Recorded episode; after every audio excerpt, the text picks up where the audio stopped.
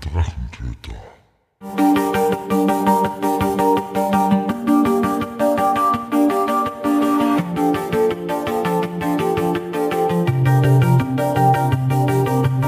Hallo und willkommen zu einer neuen Episode des Drachentöter Podcasts.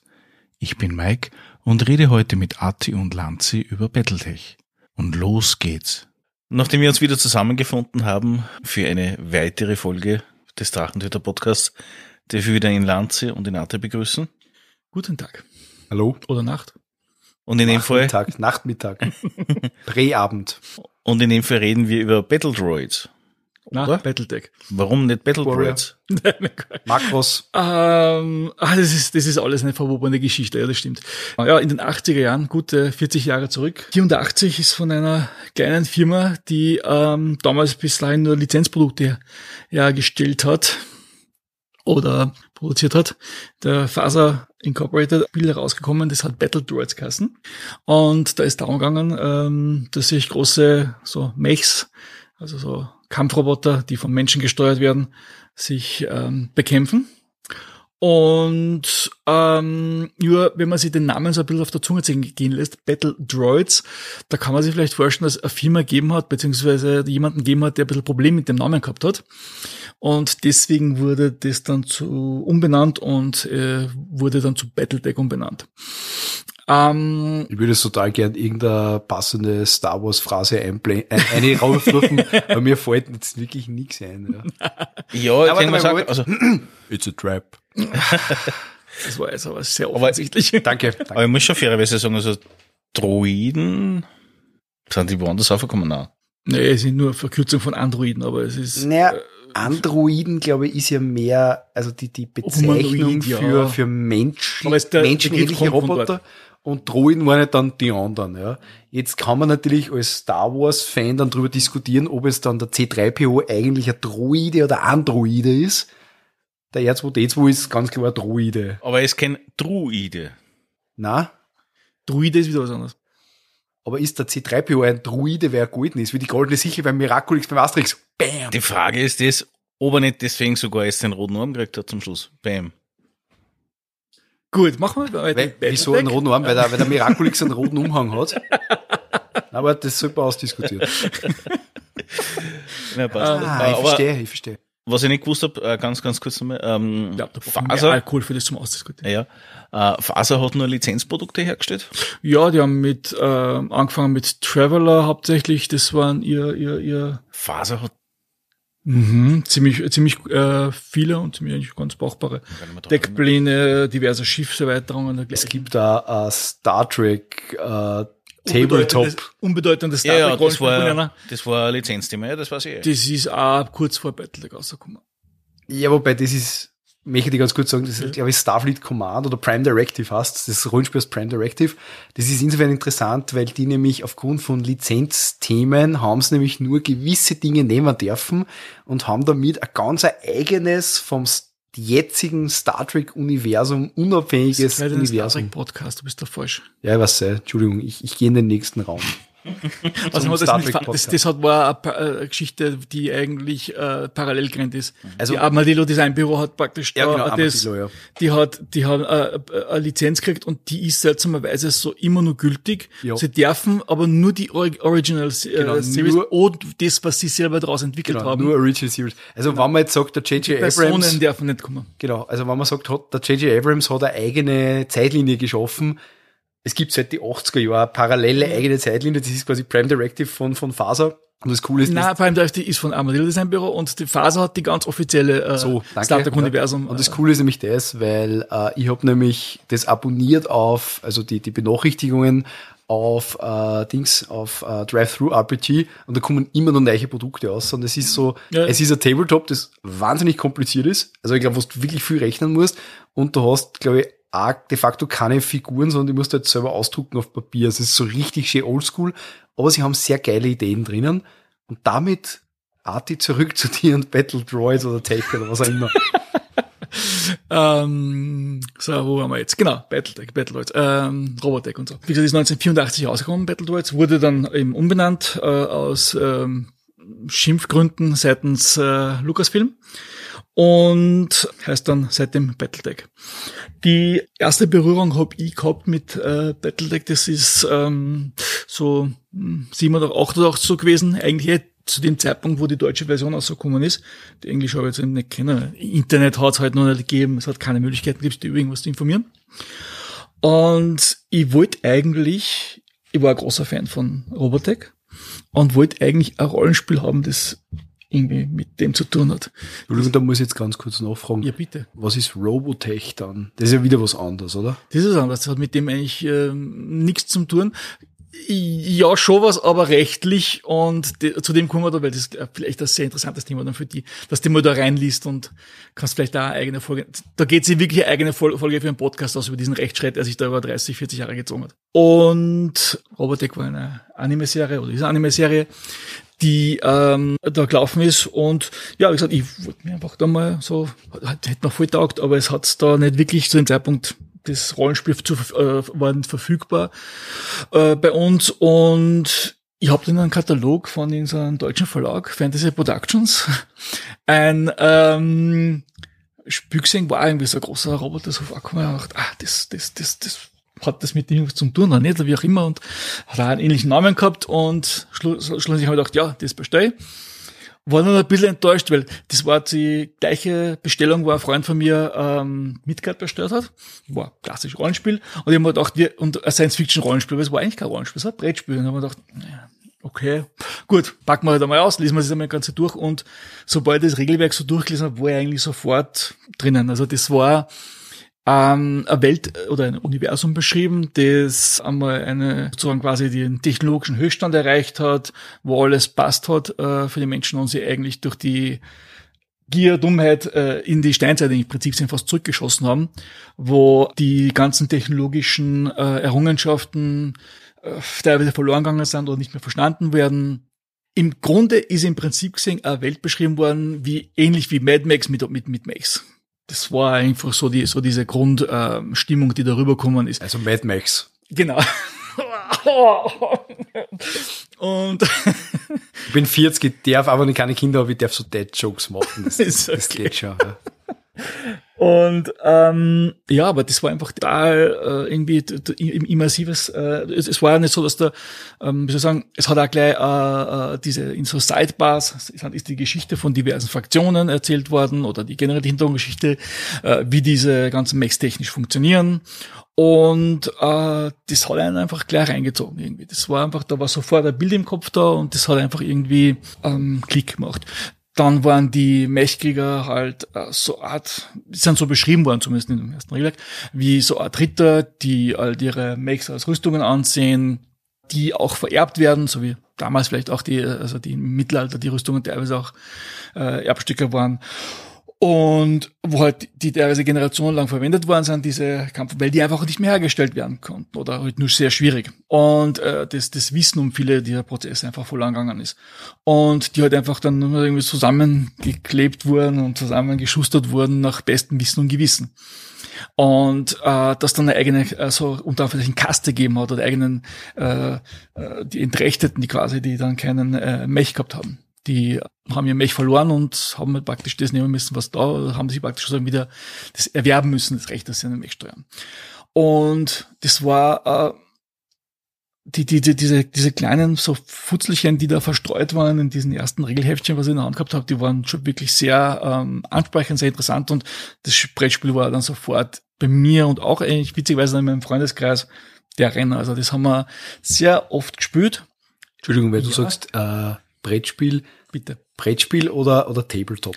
Ja, Brettspiel. Das, hat, also das es war hat, wirklich nur Brettspiel. Genau, mit, mit einem Hexfeld und ähm, ganz normal Brettspiel. Also mit, mit, mit, mit, mit, mit dem Würfelchen, was die Datenblätter gehabt, was halt damals noch irgendwie dem Menschen zumutbar war, dass man Datenblätter ausfüllt und diese dann mit, mit, mit, wo man wirklich zahlen und ein bisschen rechnen und so. Es, es ist für mich praktisch auch Battletech ein bisschen sehr emotionale Geschichte in der Hinsicht, weil ich sehr viele Leute über das kennengelernt habe und äh, sehr viel einfach schöne Erlebnisse im Freundeskreis einfach auch in, einer Runde Battleleg passiert sind.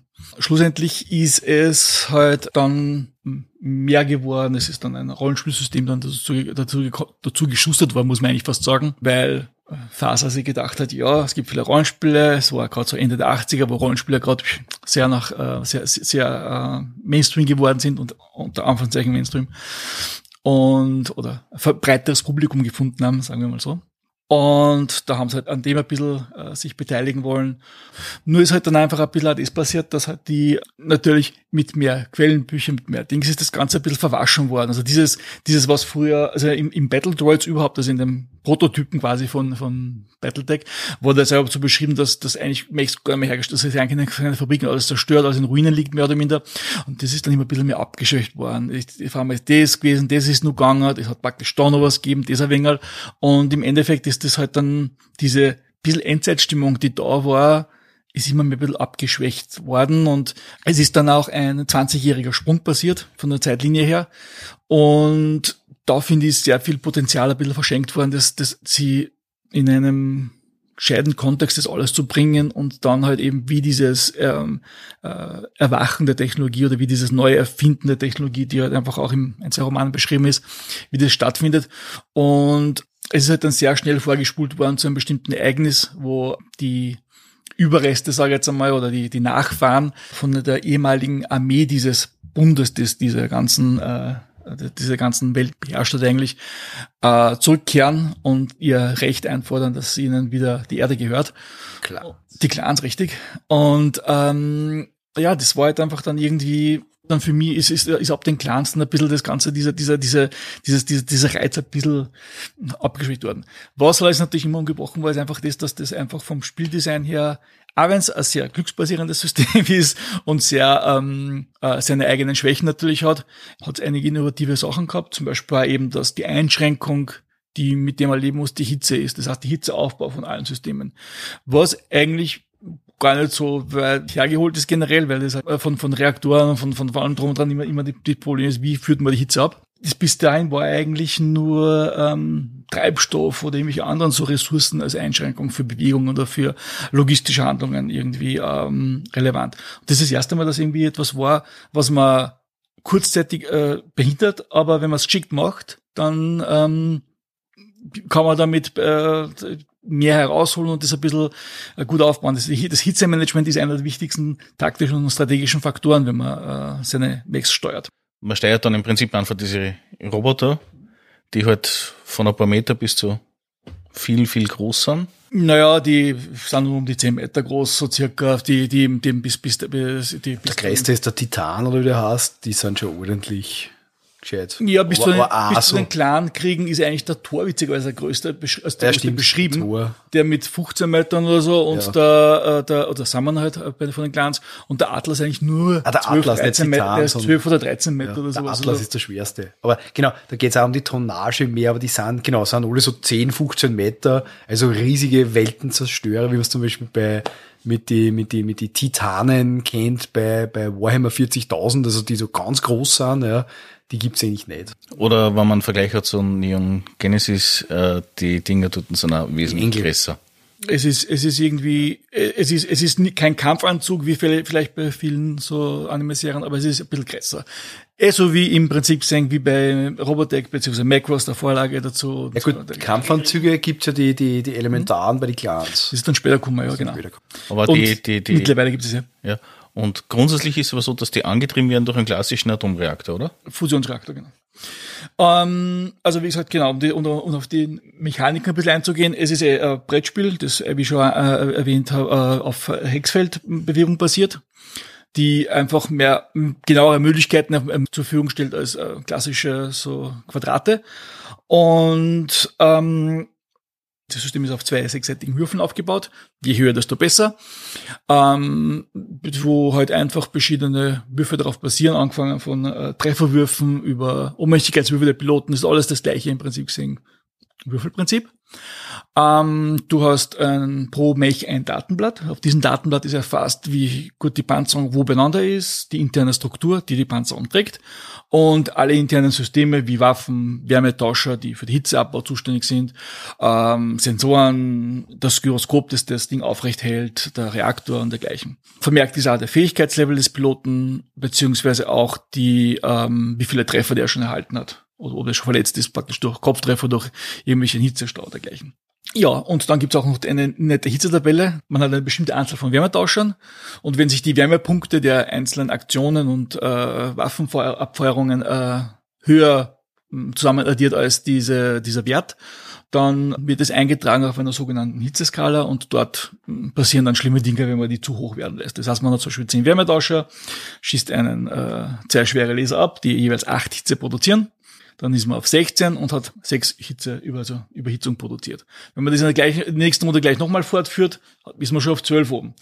Wenn man zum Beispiel äh, dann nur mehr einen abfeuert, hat man zwei Hits über, also zwei Wärmetauscher über und ist dann nur mehr vier unten. Was ich bei dem Wärmetauscher ziemlich super finde, ist das, wo man nämlich auch mit, mit der Umgebung spülen kann auf die Hexfelder, wann da nämlich ein Wasser ist, also ein, ein See zum Beispiel kann man sich einstellen und dann, glaube ich, kann man zusätzlich Hitze abbauen, wenn man drinnen steht. Wein hast, ja, genau. Ja, dann, das ist ziemlich classig generell hat die, wobei Umwelteffekte und dergleichen nur begrenzt im, äh, in den ersten Regelwerken drinnen waren, zum Beispiel Feuer, wenn zum Beispiel, äh, es, es hat Regeln gegeben, oder gibt Regeln dafür, wenn äh, Laserfeuer zum Beispiel äh, daneben geht und ein Mech steht, die Sprichwort im Wald, dann äh, kann es sein, dass das, ähm, das Laserfeuer das Hexfeld entzündet und, und der Mech dann im Feuer steht und dann die Hitze aufbaut. Der Reaktor kann getroffen werden, beziehungsweise die Abschirmung des Reaktors äh, äh kann getroffen werden, wodurch mehr Hitze frei wird und äh, alles ein bisschen eingeschränkter dann ist. Dann macht's Bang. Na, Bang. Das machst du beim Kopftreffer. Dann bist ah, Munitionstreffer.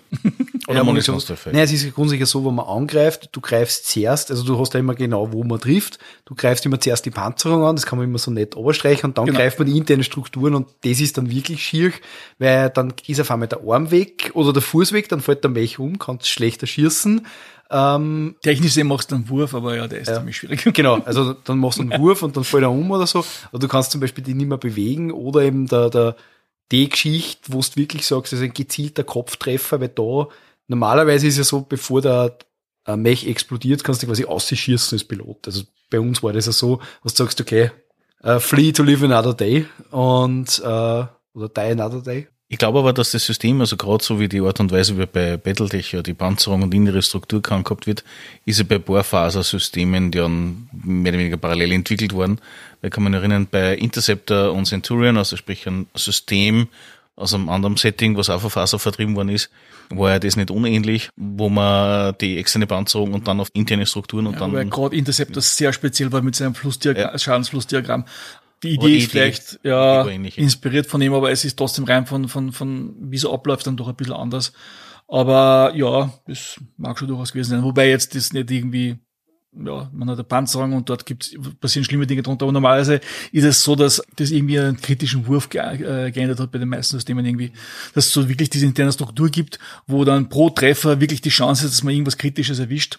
Ja, das war schon eher so ein Ding vom Battletech, ja. Du hast zuerst ja die Panzerung weggeschissen müssen und wie gesagt, die Möglichkeit war mit einem Kopftreffer, da hast du aber wirklich gut treffen müssen. Ich glaube, das war dann äh, ein Sechser Basch oder sowas. Ja ein genau. gezüchter Sechser passt, dann hast du den Piloten auch gleich erwischt. Naja, du hast maximal neun Panzerpunkte am Kopf, weil jedes, jede Stelle hat eine maximale Panzerung, äh, die auch nicht manche, manche Mechs haben auch weniger gehabt. Mhm. Zum Beispiel irgendwelche Leichtmechs haben vielleicht nur sechs oder Panzerpunkte gehabt am Kopf. Und wenn du es mit einem Waffe erwischt hat, die mehr Schaden gemacht hast, dann bist du halt in Internetstruktur durch oder ganz alles weggeschossen. Was ich auch spannend gefunden habe, war das mit äh, minimal und maximal Reichweiten von den Waffen. Also, wo du da die Möglichkeit gehabt hast, ähm, halt, dass ich was einfach Mech gegeben hast, du hast schnell hin müssen und dann den wirklich, glaube ich, man hat ja stellenweise auch mit die Fäuste attackieren können. Genau, ja. Aber das Rahmenangriffe. Ja, Rahmenangriffe. Du da springen können mit, mit, mit den, einfach draufspringen auf den Gegner. Jump Packs, genau. Aber weißt, wenn man das ist, wie die ganzen Systeme, was in die 80er rausgekommen sind, einmal drüber zieht, war das, das das erste Mal, dass man so Minimaldistanzen gehabt hat für Waffen in Science-Fiction-Systemen?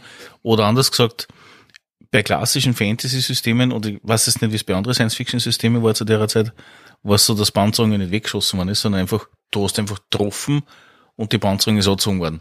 Dass da Panzerung verloren geht, wie es da ist, habe ich eigentlich sonst bis auf Ja, so schon, aber jetzt in der Form 1984 war es schon ein bisschen, äh, man hat, hat schon ein paar Innovationen gehabt, das, das Battle, das muss man schon sagen. Auch. Ich glaube, dass man eins sagen muss, dass ist auch deswegen so eingeschlagen. Kann ich jetzt natürlich nicht sagen von 1984, aber ich glaube, wenn du jetzt äh, also Battletech oder äh, vergleichst und wenn du jetzt sagst, okay, du hast jetzt sonst mehr, du hast ja gesagt, der Freund hat sich Midgard bestellt, ja, ähm, also mehr oder weniger mehr Fantasy hast. Bei Fantasy ist ja der Fokus ein anderer, da hast du den Charakter, der Charakter hat eine Rüstung und du hast quasi da, aber du hast keine großen Gerätschaften. Also du hast jetzt nicht irgendwie den Dampfpanzer oder sowas. Also wenn du mit mir spielst, ist der Wunsch sicher auch mal aufgekommen von mir, aber trotzdem, also du hast sowas nicht. Und ich glaube, da haben wir schon die Dualität, du hast gesagt, natürlich ist, also gerade beim Brettspiel natürlich zentral auf dem, auf dem Mech, aber trotzdem, du hast den Piloten, der Fähigkeiten und der theoretisch auch Waffen dabei haben könnte, ja,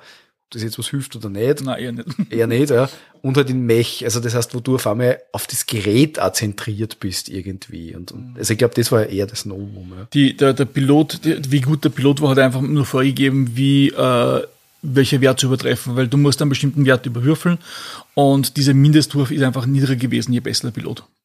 Das ist einfach alles. Hast du, ich kann mich erinnern, du hast mindestens einen Wert gehabt, hast du einen zweiten gehabt vom Schießen? Zwar, du hast den Pilotenwert gehabt, der für ähm, dazu gedacht war, wenn man irgendwelche schwieriges Gelände durchgeht, dass man würfelt, oder wenn man zu viel Schaden erhalten hat, dass der Mech vielleicht in, aus dem Gleichgewicht kommt durch den durch die Wucht des Angriffes, äh, die, diverse Nahkampfgeschichten. Ähm, äh.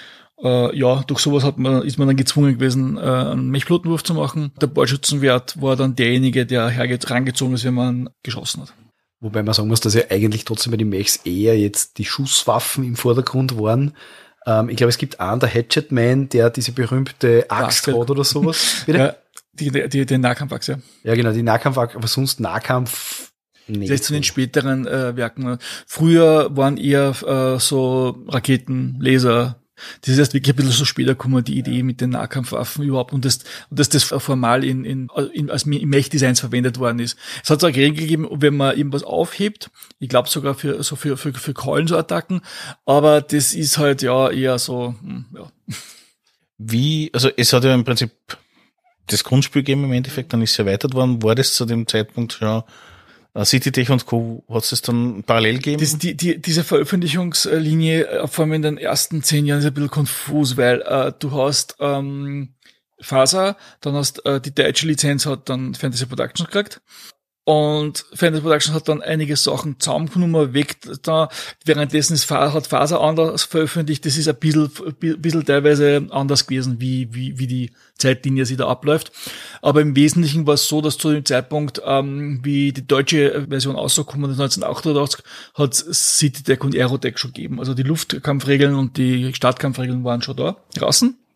Und ähm, da ist dann eigentlich dann relativ dann schnell gegangen in Richtung dann der, äh, der Clankriege auch, weil eben das Wort dann schon näher, das Gneinst dann schon angefangen. Kennst du eigentlich so, das muss um 2000 ungefähr gewesen sein, ähm, also WizKids Games hat einmal ähm, MechWarrior-Linie ausgebracht. Ja, diese Klicks-Geschichte haben sie ja, genau, praktisch genau. gemacht, genau. Die He also Hero Clicks heißt das System. Ja, das, das, äh, genau, und auf dem basierend hat es auch eins gegeben, ist auch nicht so gut angekommen, es war das Dark Age, dann, also ja, genau. die, die, die äh, äh, Zeitlinie, die angefangen worden ist, die ungefähr, naja, so oh, 70, 80 Jahre nachdem ähm, die ursprüngliche ähm, Setting angefangen hat. Also 3025 ist so das klassische Setting. Dann hat es dann eben die ähm, 3050 hat es dann mit den Clans angefangen, dann gibt's dann diese Ära, wo zwei große Reiche, die, die sich zusammengetan haben, dann in einen Zivilkrieg, äh, Zivilkrieg in einen Bürgerkrieg ähm, äh, auseinandergefallen sind oder zerfallen, oder zerfallen sind. Und dann hat's, gibt's die Zeit, die, wo, wo eine so quasi religiöse Organisation einen Krieg vom Zaun bricht, der die ganze Innersphäre, so heißt dieser ganze Bereich, der von Menschen besiedelt ist, oder wichtigerer Bereich, äh, in, in das total ins Chaos gestürzt in hat. Blakes Namen oder in Planes Namen. Blake, äh, der, der Jihad äh, genannt. Äh, dann ist eben die Dark Age äh, gekommen und dann ist dann die Age of Republic und dann ist die Ilkan Aging, sowas in der Richtung. Das ist momentan, wo die Zeitlinie gerade steht, bei 3000. 151, 52 so in der Gegend herum, das, da kommt jetzt ein Quellenband dann bald raus und das ist so im etwa, ja, so circa die Ilkan ist ja quasi der, der, der Chef von den Clans, oder? Weil das ist ja jeweils der Khan, oder? Bei die, bei die, bei die jeweiligen, beim einzelnen Clan, soweit ich weiß jetzt. Also. Äh, genau, der, der Ilkan äh, ist der, ist, ist der obere Führer. Khan der Khans. Genau, und dann Sarkhan ist der Unterführer, äh, der, der zweite sozusagen. Und, ähm, aber Il-Clan wird, der ist ja eher eine Bezeichnung für, für einen Clan, der schafft, Terra zu erobern. Das ist halt praktisch so ein wir einer, der Battletech nicht kennt, jetzt praktisch nichts anfangen können, ist aber jetzt, äh, ist, das war jetzt Nerd Talk. Gehen wir noch ein Stückchen zurück, bitte. ja, bitte. Und zwar, äh, wenn wir gerade bei den, weil du gesagt hast, das wird für die aktuelle Version demnächst für die Ressourcebook rauskommen, äh, meines Wissens noch nur auf Englisch, nicht mehr auf Deutsch, weil ja da ein bisschen ein Thema ist mit Ulysses. Äh, braucht man nicht besprechen. Ähm, Genau, Ulysses hat die, hat die Lizenz aus, warum auch immer verloren. Ja. Sie haben auch keinen Grund dafür gegeben, sie ist einfach ihnen entzogen worden. ja. Äh, aber wir wollen ja eigentlich ja primär ja weniger über Battletech sprechen, sondern eher ums Rundspiel drinnen. Ja, das gehört eh dazu, aber Hallo? Battletech ist das Thema, oder? MechWarrior. Das heißt ja anders, also müssen wir eigentlich einen anderen Podcast. ja. Äh, Aber gut. wie gesagt, grundsätzlich wir ist es haben so. vorher drüber geredet, gell? Genau. so, da, wir machen, wir starten jetzt den zweiten Podcast. ja. Herzlich willkommen zu MechWarrior. Das Thema ist das, äh, wann ist dann MechWarrior rausgekommen? McWire ist äh, 86, glaube ich, rausgekommen, wenn mich ganz Das heißt zwei Jahre, bevor wir uns kennengelernt haben. äh, Nein, drei Jahre, drei, Drei Jahre, Jahre. 89 oder so. Mhm. Haben wir dann die zweite oder die erste Version gespielt? Ähm, so, so. Da, wir haben, ich glaube, so, soweit ich weiß, haben wir eigentlich beide gespielt. Aber nein, zuerst, das muss die, die, die, die erste Edition gewesen sein, zuerst. Und ich habe mir die zweite erst später gekauft. Die ist, äh, man, da habe ich umgestellt dann auf Englisch, weil die dann ein bisschen schneller rauskommen. Die zweite ist, glaube ich, 91 oder 92 rausgekommen, irgendwie so. Okay, MechWarrior ist rausgekommen. MechWarrior war dann die Rollenspielergänzung oder eigenständiges Rollenspiel? Wie sieht man das jetzt so gesehen? Ähm, Weil ich Faser muss bei dir noch was korrigieren. Ich hab, äh, äh, Khan ist der Führer von einem Clan, Sakan ist der Unterclan und Ilkan ist derjenige, praktisch, der alle Clans äh, sozusagen der, der, der, na der, der Anführer sozusagen, der, die, der im Kriegsfall gewählt wird, um sie zu führen. Ah, okay, danke, danke. Und der Ilkan ist dann derjenige. So, gut. Das muss ich jetzt berichtigen, weil nicht, dass irgendwer dann zuhört und ah, da, da, da, da. Ja, die Hater, gell? Und so. Ja, genau. Na, da musst du aufpassen, ja. Genau. In der, in der, in der Eile habe ich das leider. Na, das verstehe ich. Man- Okay, man na, dann, dann passt's. Und, und schieb's jetzt nicht aus, du musst doch über MechWarrior reden. Verdammt, ja. Kannst jetzt nur ein paar andere Addenden machen, aber jetzt ist MechWarrior. Gut. Ist MechWarrior ein eigenständiges Rollenspiel ohne dem klassischen Battletech möglich gewesen? Also Sport ist im Prinzip ein eigenständiges System. Oder war das ein Modul zum Vorhandenen? Es war ein Modul zum vorhandenen Brettspiel. Es war das so gedacht, dass man das mit, äh, ich habe, wie es damals gekauft habe oder gespielt habe, gehofft, dass es so vereinfachte Regeln äh, für Melchkampf gibt. Aber na, es war so, dass das äh, tatsächlich ähm, einfach nur die Erweiterung für die, für die Pilotenregeln waren, die ganz rudimentär im Brettspiel vorkommen. Äh, ist mit Fähigkeitssystem, mit allem möglichen drum und dran versehen worden. Ähm, sehr ja, einfaches, schnelles, brutales System. Und aber es war immer darauf ausgelegt, dass es mit dem Brettspiel, wenn es um Mechkämpfe geht, äh, gespielt wird. Also anders wie bei Renegade Legend. Genau, da hat es praktisch die Möglichkeit gegeben, das ohne den, eigentlich sogar, finde ich, sogar recht elegante und einfache Regeln. Äh, aber wenn man auch zwei Tweaks dran hat machen müssen. Ja. Aber das hat war bei Battletech dann keine, noch keine Option. Ist es auch mit den weiteren Editionen dann auch nicht wirklich irgendwie anders war. Ich glaube, mit der MechWarrior 2 Version oder 3 dann ist es ein bisschen komplexer geworden und die, auch der ganze Charakterbau, wenn ich mich richtig erinnert. Naja, die zweite Edition baut ein bisschen auf diesem Prioritätensystem auf, was äh, bei Shadowrun dann war. Wo es in der zweiten Edition von Shadowrun, wo man, wo man sich aussuchen, welche Prioritäten, welche Punkte man in einzelnen Kategorien kriegt, in Attribute, Fähigkeiten, welche Vorteile und so. Ja, Ressourcen halt. So ist es. Was, ja, genau. Und äh, das waren die, genau, stimmt, das waren die vier, ja.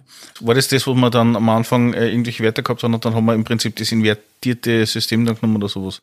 Irgendwie so. Nein, ich weiß nur, bei, bei Shadowrun war es deswegen, weil äh, dort immer Kasim und du einen Rigger spielst, also einer quasi diese Fahrzeuge hat, dann musst du die Alpha-Priorität quasi musst du auf die Ressourcen nehmen, damit du einfach die am, am Anfang ordentlich ausschotten kannst. Weil wie wir alle wissen, Mech, äh, Shadowrun ist ja Ausrüstungsorgie und eine Würfelorgie. Also man würfelt dort pro Wurf, hast du nicht die Anzahl von Würfeln, sondern ich glaube, das geht ja nach Kilo. Soweit ich weiß. Also nimmst du ein Kilo W6, hast du einen Fertigkeitenwurf, zwei Kilo sind dann die, die Attribute und so weiter. Das steht auch irgendwo. Und der Kampf war dann 10 Kilo. Der Kampf hat den 10 Kilo, ja genau. So ungefähr, ja. Nein, aber das Nein, bei was, Battletech war es, und MacWarrior war es immer 20, gesagt. Ja, genau. auf was, ja, ich mich, okay, nein, nicht Ja. ganz, manchmal waren es drei, aber das ist anders. auf was ich nämlich raus wollte, ist folgendes. Ich kann mich nämlich nur erinnern, wie wir einen Charakter gebaut haben, weil wir zwei waren in derselben Kampagne. Ich bin früher ausgestiegen, also wir. Ich hab's bis zum bitteren Ende gespielt. Ja, bis zur Aufgabe vom Leben. Äh, na, ähm, und zwar, ich kann mich erinnern, wie wir Charakter gebaut haben. Das war nämlich anders wie das, wie wir damals äh, gespielt haben. Dass wir alles zusammengebaut haben und dann haben wir im Prinzip den Charakter invertiert, mehr oder weniger. Gefühlt. Ja, ich weiß nicht. Irgendwie so. Naja, du hast, äh, du hast einen, einen fixen Wert, ich glaube, schlag mich durch, ich glaube, das war 14 oder, oder nein, 18 war das. Und von dem hast du die Attribute, zwei Attribute abgezogen. Und das war dann der Mindestwurf für die Fähigkeiten. Das waren dann diese. Ja, irgend sowas hat es gegeben. Ja. Das war die zweite Edition. Es war nicht für mich logisch aufgebaut. Das war's. Noch. Ich weiß nur, wir haben Ja, es hat seine Lücken gehabt. Vor allem waren manche Würfe, wenn du die Attribute nicht wirklich sehr hoch gegeben hast, waren manche Würfe völlig utopisch hoch. Also da hast dann 11 zu 11 und dergleichen als Mindestwürfe gehabt. Die waren dann, ja. Habt ihr eigentlich jemals äh, eine längere MechWarrior-Kampagne gespielt oder so? Ja, ja, zwei. Also eine auch, wo es wirklich so gut wie gar keinen Mechkampf gegeben hat. Es war, es war ein witziger sogar Solo-Kampagne mit meinem BFF. Die war eigentlich ziemlich cool, war, war eigentlich so mehr so wie eine Agentengeschichte. Mhm. Und da habe ich auch die Dings den, bei dem Mechkampf auch teilweise abstrahiert dann mit, mit, mit, äh, so mit Würfen und mit, äh, also mit Skillwürfen an sich. Bei uns ist ja, also mein MechWarrior, also ich habe jetzt nie aktiv irgendwie was mit MechWarrior zum tun gehabt, muss ich ganz ehrlich sagen. Und irgendwann hat ein, ein guter Freund von mir, der Scherzer Chris, von der Halle der Heilung gesagt, Nancy spielst mit bei MechWarrior und ich hab mir gedacht, ja.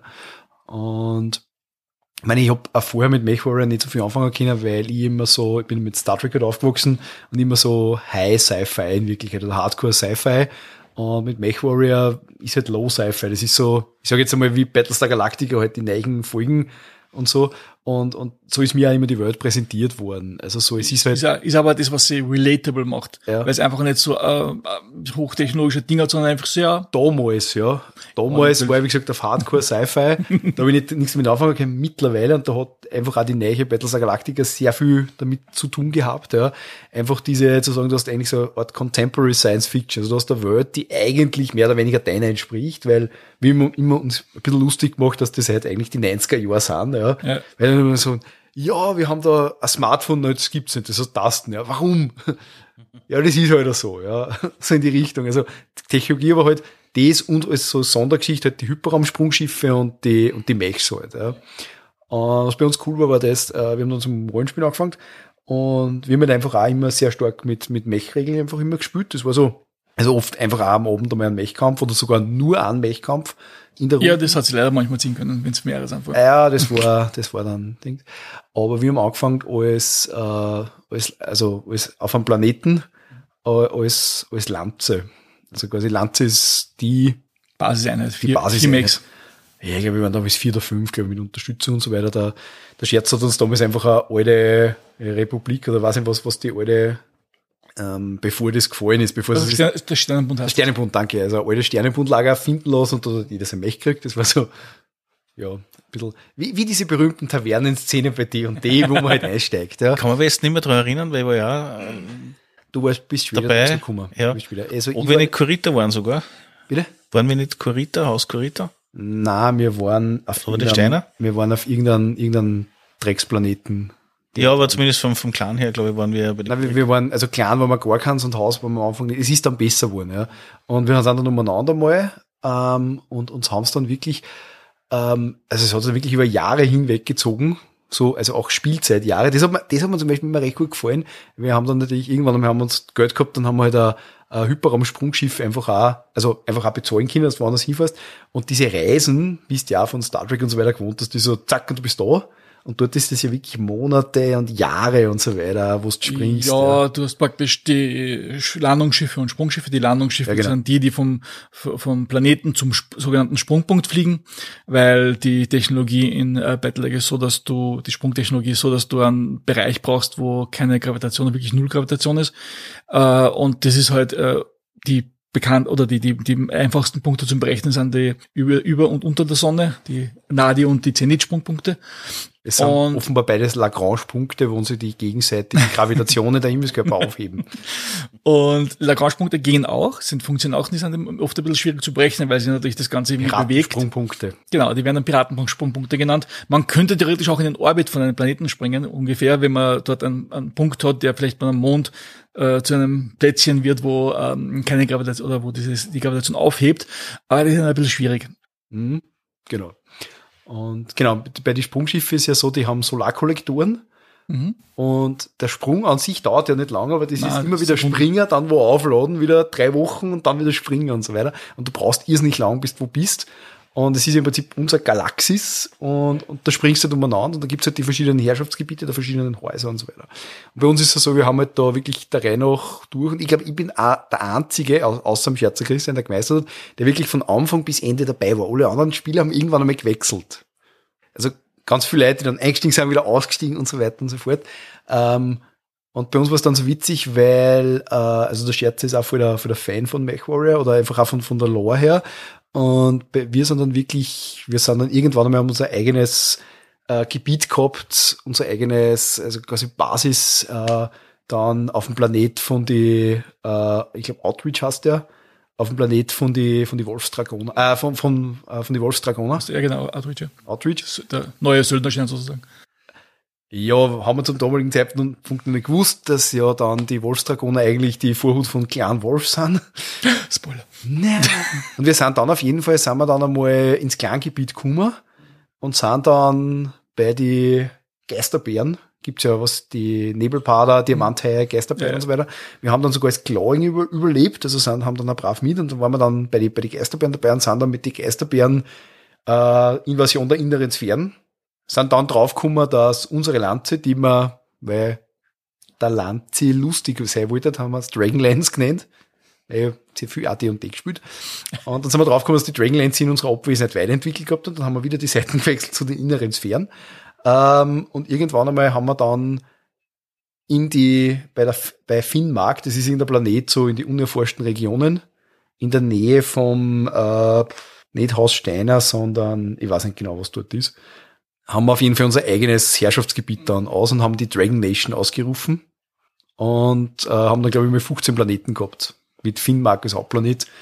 Und mein, mein Charakter, der Galen, David Galen hat der Kassen, hat dann auch sozusagen, war dann auch der, der, der Chef dort und so weiter. Das ist halt das, äh, was die, das Universum einfach von, von der Fülle an Informationen, die da mittlerweile vorhanden ist, einfach erlaubt ist, dass man verschiedenste Art von, von Kampagnen macht. Angefangen von eben der klassische Agent bis hin zu Händler, über Militär äh, orientiert, Worldbuilding unter Anführungszeichen. Es lässt sehr viel zu eigentlich auch von den, von den Regeln, was, was eigentlich auch abgedeckt Wir ist. dann eigentlich, wir haben es dann eigentlich wirklich, äh, also auf mehrere Ebenen gespielt. Also auf der einen Seite ganz klar Mechkämpfe, wobei da am Anfang, also wo quasi wir nur eine Lanze waren, halt, das sehr stark in die Richtung gegangen ist.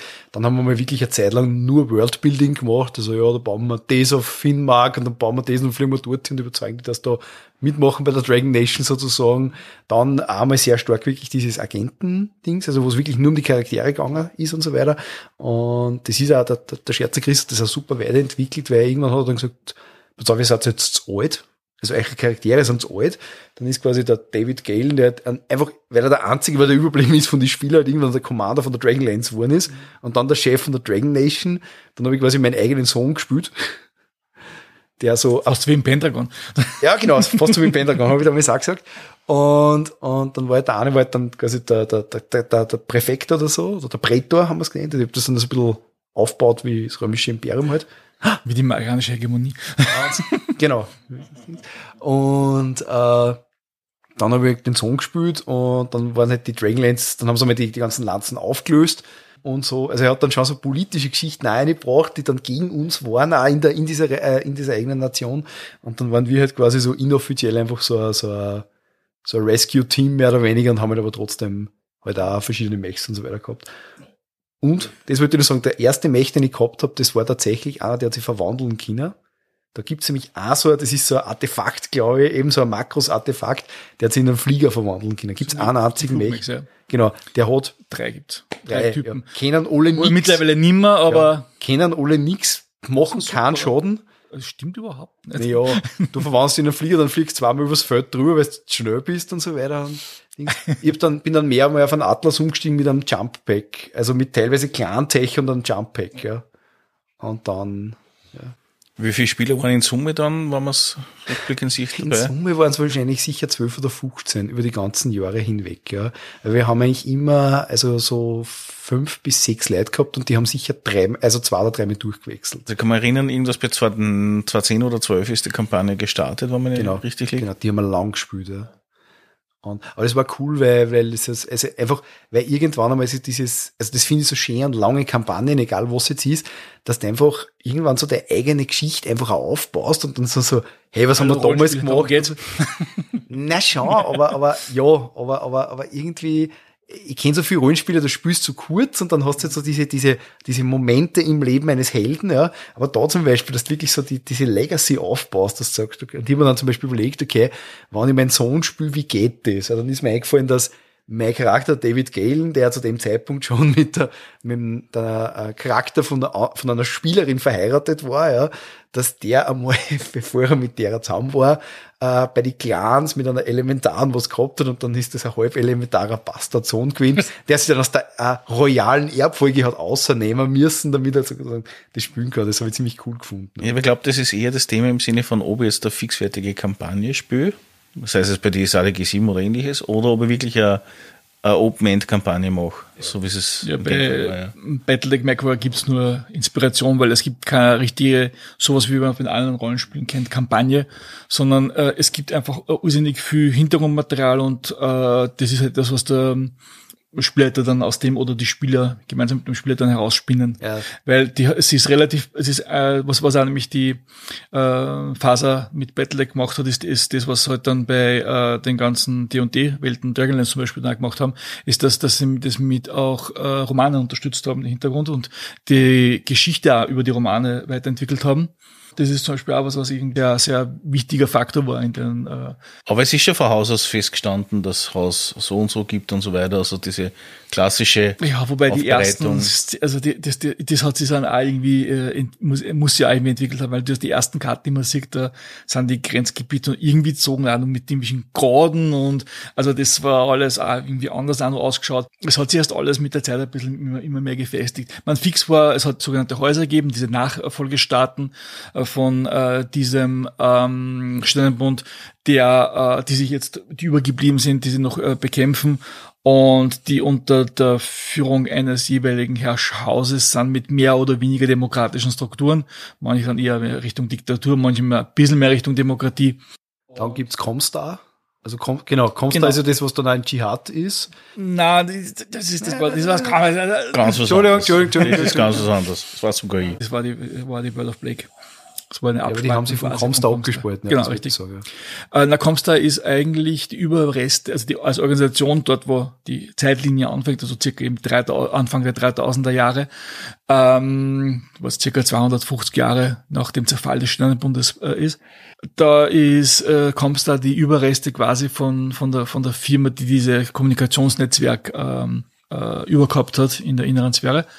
Und ähm, das ist halt so eine quasi religiöse Organisation, die glaubt, dass halt durch unter ihrem Schirmherrschaft die Menschheit sich zu neuem entwickeln kann und versucht überall, wo Wissen auftaucht, dieses zu unterdrücken, damit sie ähm, als einziger Bewahrer des Wissens äh, äh, sozusagen dastehen und dadurch halt die Menschheit besser manipulieren können und besser äh, unter ihrem eigenen Banner dann hervortreten können, in dem richtigen Moment, wenn sie, den ab, wenn, sie- wenn sie dann sozusagen, wenn es zu weit ist. Dieser Aspekt praktisch der von, von also die, das, das ganze alles drum hat ja alles auch wegen, also diese, diese, diese, diese, die ganzen Faktoren haben einfach den Reiz von dem ganzen Setting ausgemacht, die einzelnen Häuser, die eigene Philosophien haben, die, ähm, diese lange Geschichte und all die alles umgebaut worden ist. Es ist ja, es ist ja trotzdem, muss man sagen, ähm, ich meine, es ist jetzt nicht so wie zum Beispiel bei Dune, was ja dezidiert auch als Techno-Mittelalter beschrieben wird oder Warhammer 40.000.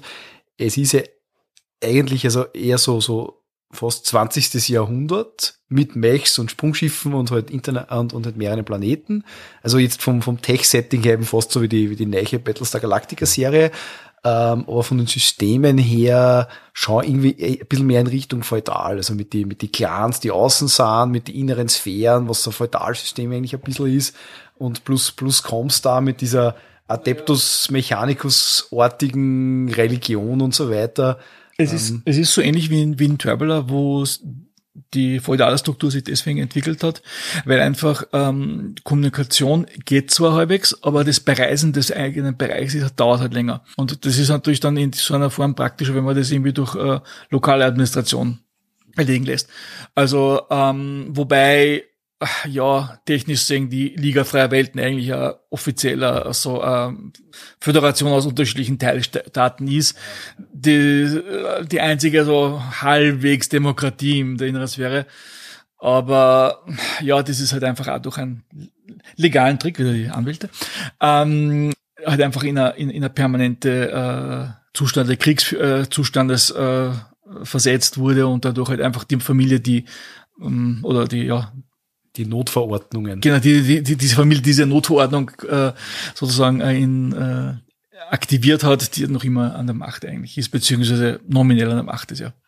Hast du wahr, dass wir unterschiedlichste, also wie du gesagt hast, die ganzen Häuser, die ja sehr spannend aufgezogen sind, eigentlich, so wie du auch gesagt hast, äh, Lanze, dass sie teilweise schon sehr deckungsgleich sind, wie das, was man von Dune kennt. Von, von außen betrachtet gibt's halt einfach Parallelen. Ich meine, bei Dune ist halt bezeichnend, dass das Dune an sich mehr philosophisch aufbaut ist. Ähm, und es geht da halt dieses, das Spice als, als quasi dieses, dieses Deus Ex Machina, so kann man da fast sagen, ähm, halt als, als Gadget da ist, das, das geht man bei Mech Warrior ab, sondern es ist halt Mech Warrior und das gefällt mir sehr gut eigentlich, wo ich jetzt früher, also mit Hardcore Sci-Fi auch nichts anfangen habe können, aber jetzt eben viel besser ist. Ähm, also es gibt halt einfach keine Außerirdischen, ähm, also Mutanten oder generell, also anders, andere Menschen oder irgendwie so gibt's halt jetzt so bis auf die, die Elementaren und ich glaube die, die Navigatoren halt bei den Clans, die halt so gewollte Genmanipulationen sind, manipuliert, ja. ähm, gibt's eigentlich auch nicht und es ist halt wie gesagt halt eher wirklich so normales Technologielevel mit Mechs und Sprungschiffen und das macht's eigentlich auch ganz interessant, weil es auf eine gewisse Art und Weise limitierend ist. Weil jetzt, also gerade wenn man zum Beispiel Star Trek anschaut, ja, da Aber halt einfach sehr Für stark. die Story interessant limitierend. Ja, genau, danke, ja, das, das stimmt, ja. Ähm, das, das wollte ich so verstanden wissen, aber gut, dass du das gesagt hast. Ähm, bei Star Trek haben wir manchmal oft das Problem, da geht es bewusst auf zum Beispiel Discovery ein, ja, mit der, mit der Staffel mit im, im 32. Jahrhundert, wo man manchmal so das Gefühl hat, und das sage ich jetzt als großer Star Trek-Fan, dass sie die, die Autoren oft vor der eigenen Technologie fürchten. Also, dass zwar alles möglich ist, aber dann wieder irgendwas nicht geht, weil, um das Ganze spannend zu machen. Und diese Problematik habe ich zum Beispiel beim Mech Warrior von vornherein nicht. Weil da habe ich einfach so gewisse Dinge, die gängern und gewisse Dinge, die nicht gängern und dadurch dieses, wie du gesagt hast, Arte, dieses interessant limitierende für die Geschichte. Weil was zum Beispiel irrsinnig geil ist, ist das, dass ich sage, hey, wenn ich wohin fliegen mechert, dann braucht es einfach wirklich voll lang und es kann während dieser Reise voll viel passieren. Aber auf der anderen Seite muss man schon anzeigen, ich meine, es ist halt bei Battletech, genauso wie Renegade Legend und so weiter halt, da hast halt ein bisschen mehr Aussiedische dabei. Ja, obwohl bei Renegade Hast ist du- eher Space Opera ist nicht mehr, mehr so wirklich Hard Science Fiction. Ja. Das ist, Hast aber grundsätzlich schon das Thema, dass du eigentlich eine Military Science Fiction hast, also nämlich eine Hardcore Military Science Fiction, was bei Star Trek oder bei Dune in keinster Weise der Fall ist. also ist Battletech oder was? Na, also ich habe jetzt, ähm, letzt, ich habe mal in, in, in, in Wiener Kamp äh, Kampagne gehabt, da ist eigentlich was eine Händlerfamilie. Und jetzt habe ich äh, eine Version dieser Kampagne in, äh, also jetzt wie in, in Linz auch gespielt. Und das war eigentlich, da war militärisch und also, da war, da war nicht immer wirklich ein Mechpilot dabei. Nein, das nicht. Also- es ist, wird deklarativ als Military Science Fiction kankert. Die Wien und Bücher vielleicht teilweise, aber, also. Aber jetzt rein das Rollenspiel an sich, das kann man sehr weit vom Militär halten. Ja, wobei, wobei militärisch jetzt wie gesagt, nochmal, an 3025, wo es ganz anfängt, ist eigentlich der theoretisch immer noch ein permanenten Kriegszustand. Es ist auch der dritte Nachfolgekrieg nie offiziell beendet worden, es hat ja keinen offiziellen Vertrag gegeben. Ich muss da jetzt einmal, Entschuldigung, bitte. Eine Lanze brechen. Genau. Bäh. nein, nein, ich muss da jetzt einmal einen nörden, einen nörden. Bitte. Ähm, nämlich die Frage ist, was, was, die Frage ist, was qualifizieren wir als Military Sci-Fi? Weil wir sind Der bei, Fokus auf militärische Vorgänge ist. ja, Auf die Soldat, dass die Hauptfiguren üblicherweise ewig im militärischen, in der militärischen Struktur zu ich finden spüre sind. Söldner. Hm? Ich spüre, wenn ich ein Lanze spiele, spüre ich eigentlich Söldner. Es ist voll dabei in der Definition. Ob jetzt, ob Söldner oder welche militärische Organisation auch immer. Ja. Ich möchte an dieser Stelle sagen, ich war Zivildienst und habe keine Ahnung. MechWarrior ist jetzt vom, vom Fokus her also mehr Söldner, während Star Trek ist halt deswegen für mich Military Sci-Fi, weil es quasi eine Paramilitär, also Starfleet halt, eine, eine paramilitärische staatliche äh, Organisation ist. bei Dune zum Beispiel haben wir auch Military, aber mehr in Richtung so Ritter und, und Adelshäuser und so weiter. Also das ist für mich unterschiedlich, aber, aber stimmt schon, ja. Es ist ja, aber der mehr. Fokus von Star Trek ist nicht das Militärische, sondern das ist halt einfach dabei, weil es halt irgendwie eine Struktur braucht. Die, Forsch die, die, die, die Forschung und die Erforschung ist, ist bei Star Trek halt trotzdem irgendwie zum im, im Vordergrund. Kontakt. Ich habe die neuen Star Trek Folgen alle nicht gesehen, gell? Das, die neuen Serien. Doch. Ich rede von Star Trek. also, also bei, bei Original Series und bei Next Generation bin ich dabei. Bei Deep Space Nine Deep Space Nine ist eigentlich trotzdem die Grundidee. Es, es muss sich halt praktisch auch äh, äh, Struktur und Organisation einfach gegen einen Feind, mit dem sie einfach nichts, nichts wirklich sozusagen in, am Anfang zumindest entgegenzusetzen hat oder irgendwie komplett anders ist, halt einfach sie wehren. Und das, wie sie halt das entwickelt, das ist halt das Interessante dabei eigentlich.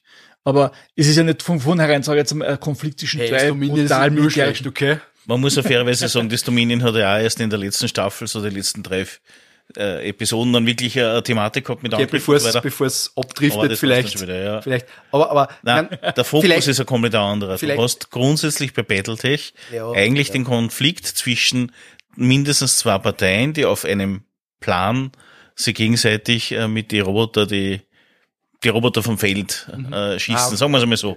Immer sagen, das ist das Thema. Wenn ich an Military Sci-Fi denke, ja, dann denke ich ganz stark an zwei Serien. Ja, das eine ist Battlestar Galactica, also die 2004er Version. Ja. Also das ist, also mehr Military Sci-Fi kann es für mich nicht werden.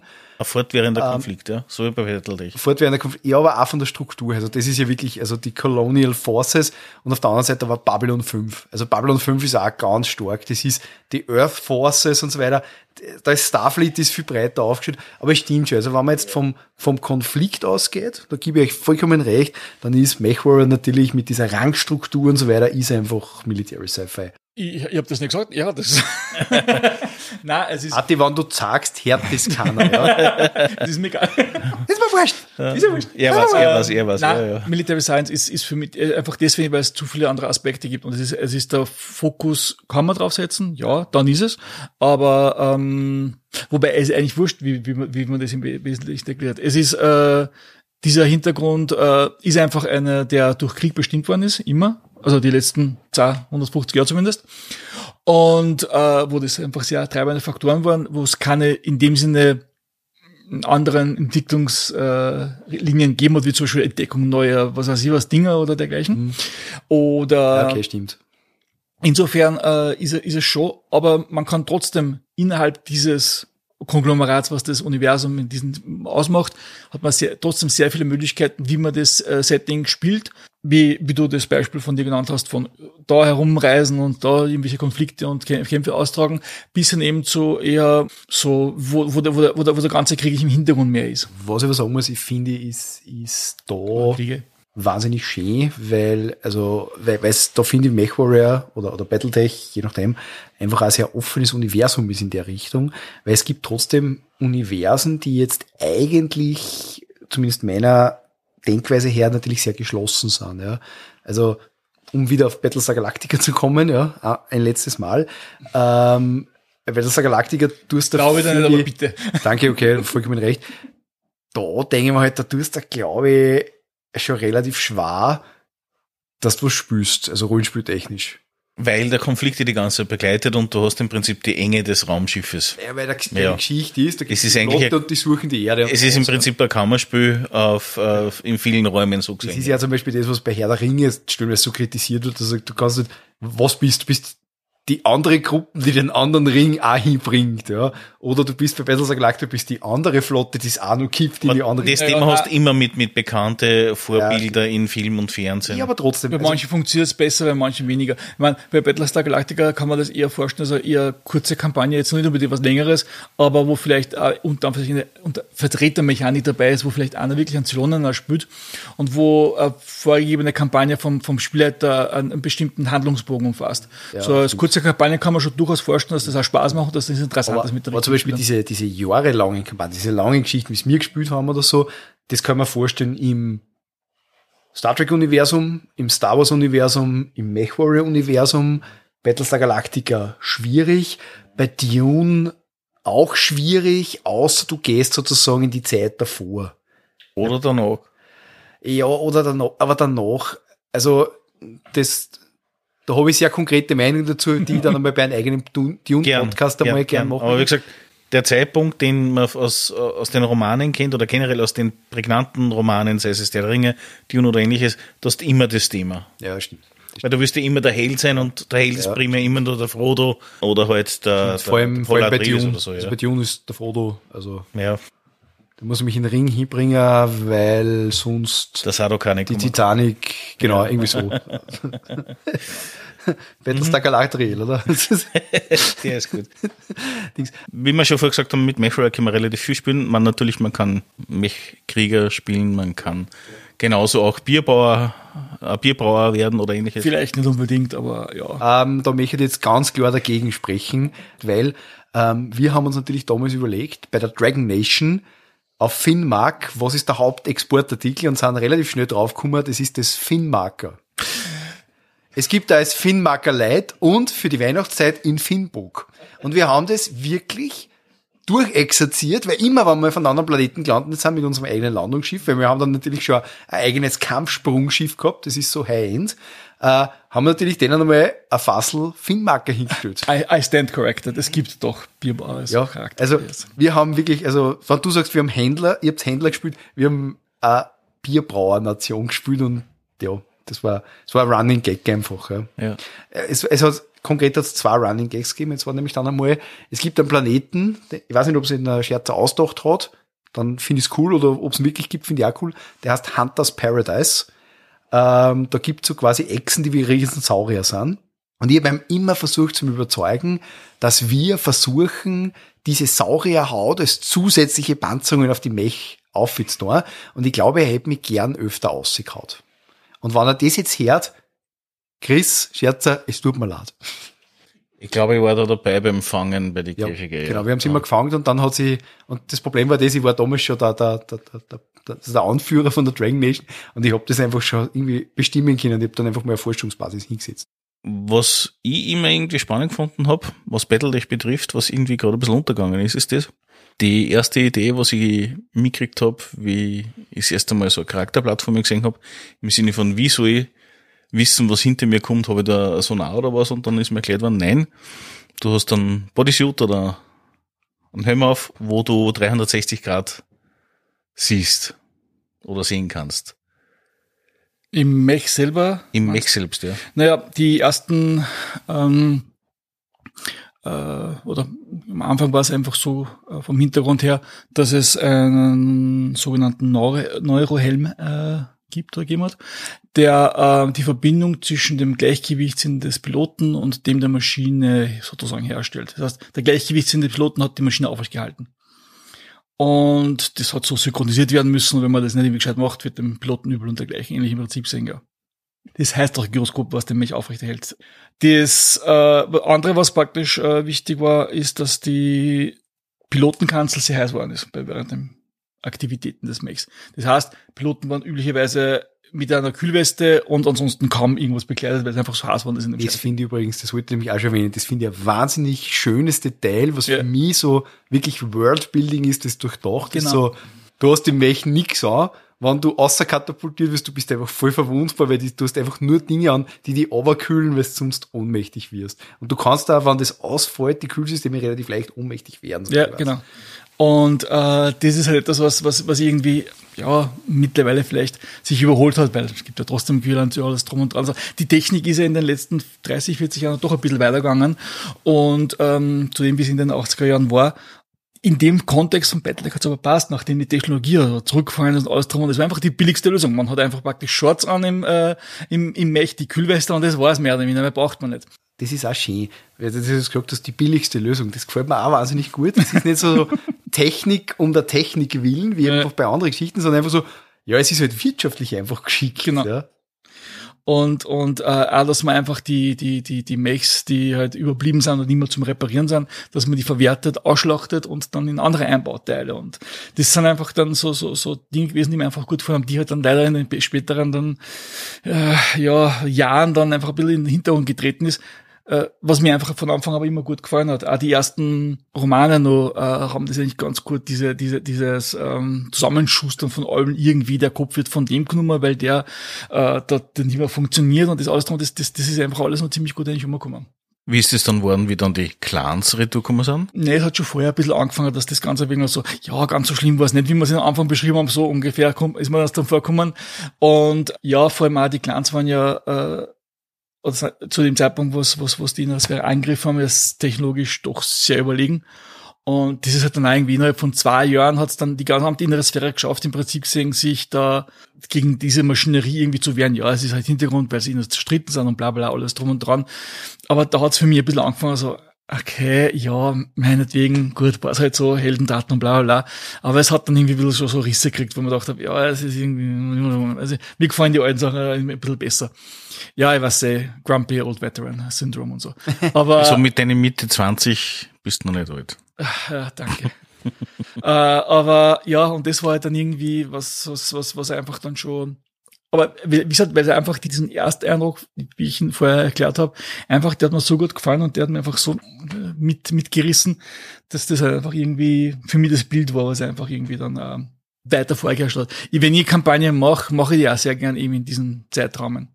Das finde ich interessant, weil zum Beispiel mein Bild von Mechwar, also wie du das am Anfang beschrieben hast, habe ich gedacht, okay, gut, das war bei mir ganz anders, weil ich sozusagen vom, von der Welt her eben ähm, also bei unserer Kampagne sind wir offenbar also wirklich wenige, wenige Jahrzehnte, also wann überhaupt ein Jahrzehnt vor die Clankriege eingestiegen. Also quasi, äh, wo, halt die Welt einfach nicht mehr so endzeitig offenbar war oder oder zumindest dargestellt nicht wurde. So, nicht mehr so dargestellt. Ja, also das habe ich habe ich zum Beispiel, also das Endzeit und Mechware hätte ich zum Beispiel jetzt vor deiner Erzählung nie miteinander in Verbindung gebracht. Ja. Na, es war wirklich in den ersten, auch die, auch die Illustrationen, das war alles eine der markantesten Bilder, die ich in den alten Regelheft drin habe, ist wie so einer dieser Mechs praktisch in so zerstörten sozusagen da statt. Das war alles irgendwie, du hast nur Ruinen gesehen, du hast Mechs, die repariert worden, sondern teilweise Beschädigungen, was sie gehabt haben, aber immer zerstört. Es war immer, es, es das ganze die Beschreibungen im Text, die Bilder, es hat alles irgendwie ein, ein Bilder gegeben, was einfach, äh, ja, du hast so, pff, ja, ein paar Jahre noch weiter und, und das war's dann so quasi. Stimmt, ich glaube, die erste Abbildung, die ich irgendwo gesehen habe im Regelwerk, was mich erinnert, äh, wo äh, intakte Stadt da war, war eigentlich erst mit MechWarrior oder noch später. Es ist einfach, äh, wie soll ich sagen, das, das hat das irgendwie schon ein bisschen geprägt für mich, diese, den, den, den Eindruck von allem und einfach das, das, das, das hat irgendwie einen, durchaus einen gewissen Reiz einfach gehabt. Aber es hat quasi, es hat Endzeit gewesen, aber trotzdem Raumfahrt. So geklungen, sag Okay, so geklungen, ja. Naja, es hat nur Raumfahrt gegeben, aber die Schiffe haben auch nicht mehr hergestellt werden können. Es war alles im, im Verfall einfach. Ah, okay, ich verstehe. So, so, so, so gesehen. Nicht, dass es eigentlich jetzt völlig das, das Ende naht, so quasi überall. Es gibt Einzelplaneten geben, die durchaus überleben haben können, aber es hat sehr viele gegeben, die, die einfach auf die Versorgung von den, von der interstellaren Handel angewiesen waren und so. Die waren natürlich dann dementsprechend, ähm, ja, ich nicht mehr. Aber du bist nur über die Kampagne zu Battletech gekommen, gell? Genau, ja, nur über die Kampagne. Also ich habe vorher hin und wieder ein bisschen über Bücher und so weiter was, was mitgekriegt. Also, und zwar mit Bücher im Sinne von, ich weiß, dass es Bücher gibt, gelesen habe ich nie eins. Ja. Und äh, das war es eigentlich. Also ich habe wirklich eigentlich mein Eindruck von Mech Warrior oder Battletech, je nachdem, ist wirklich nur von der Kampagne. Ich bin ja ganz anders so gekommen. Ich habe ja Nate kennengelernt und dann haben wir ein paar Mal Battletech gespielt. Und dann haben wir irgendwann mit MechWarrior angefangen. Das ist relativ verhältnismäßig spontan kommen eigentlich dann. Aber bei mir war es eigentlich umgekehrt. Also ich habe wirklich Battletech an sich nur, für mich ist das auch sehr stark synonym, also diese klare Distinktion, die du halt aufgeführt hast, danke dafür, ähm, die habe ich nie gehabt bis jetzt, ja. Ähm, und für mich war das halt einfach wirklich nur, also das ist, wir haben, glaube ich, ein, zwei Mal, haben wir wirklich separat, also außerhalb der Kampagne einfach mal so Mechs gegen Mechs gespielt, wirklich nur das Brettspiel. Ja, du hast das halt als Beiwerk des Rollenspiels kennengelernt, ja. während das, das Rollenspiel eigentlich das Beiwerk zu dem ganzen Brettspielkonglomerat. Also für mich war es tatsächlich genau Beiwerk und wir einfach das Kampfsystem, ja, wo man halt, ähm, weil das in dem System so ist, halt mit Figuren kämpft. Ja. Also ich komme ja trotzdem aus der Rollenspielecke, die nicht jetzt dieses amerikanische Setting offenbar ist, wie man es bei äh, Dings zum Beispiel sieht, bei Stranger Things, wo die halt einfach auch mit, mit irgendwelche Figuren und so weiter, sondern wirklich das, ja, man stellt sich halt vor oder man, man markiert wenn man sich gar nicht einig ist, hierzulande mit auch Würfeln Leute, und so, ja. Dass man das mit Figuren ja. oder dergleichen markiert. Aber ich finde das lieber mit dem amerikanischen System, weil ich kenne es eigentlich nur von den Amerikanern, die unbedingt äh, einen Spielplan auf dem Tisch brauchen. Mhm. Weil ich kenne das auch gar nicht, aber man, wir haben es manchmal einfach gemacht, dass wir dann einfach es aufzeichnet haben und halt was hingekriegt haben, was gar nicht anders gegangen ist. Aber bei den meisten Sachen, und ich muss sagen, ich bin jetzt in den letzten Jahren eigentlich sehr stark in die Ecke der Erzählspiele gerutscht. Ja, also jetzt so Power by the Apocalypse zum Beispiel, oder eben trotzdem bei Cthulhu, wo halt der Kampf in Wirklichkeit ja nicht die Rolle spielt, wie zum Beispiel D und D oder sowas. Ja. Mhm. Also bei Cthulhu ist es ja nicht so, dass die anderen alles Rennen der Erfahrungspunkte sind, sondern Überlebenspunkte in Wahrheit. Oft brauchst du nur mal das, weil der Charakter einen so lebt. Hm, stimmt, stimmt. Bei Cthulhu vor allem, ja. ja. Ich habe zum Beispiel nie den Bezug gehabt von Makros oder Robotech oder ähnliches. Ich habe die ganzen Sachen nicht gesehen. Ich bin fast wie die Jungfrau zum Kind ja, gekommen. Hat ja auch nicht wirklich was direkt damit zu tun gehabt. Es war einfach nur, äh, Anfang der 80er war halt einfach durch die ähm, japanischen Zeichentrickserien oder durch gewisse so diese große Roboter, die, die sich bekämpfen, war halt irgendwie so gerade in.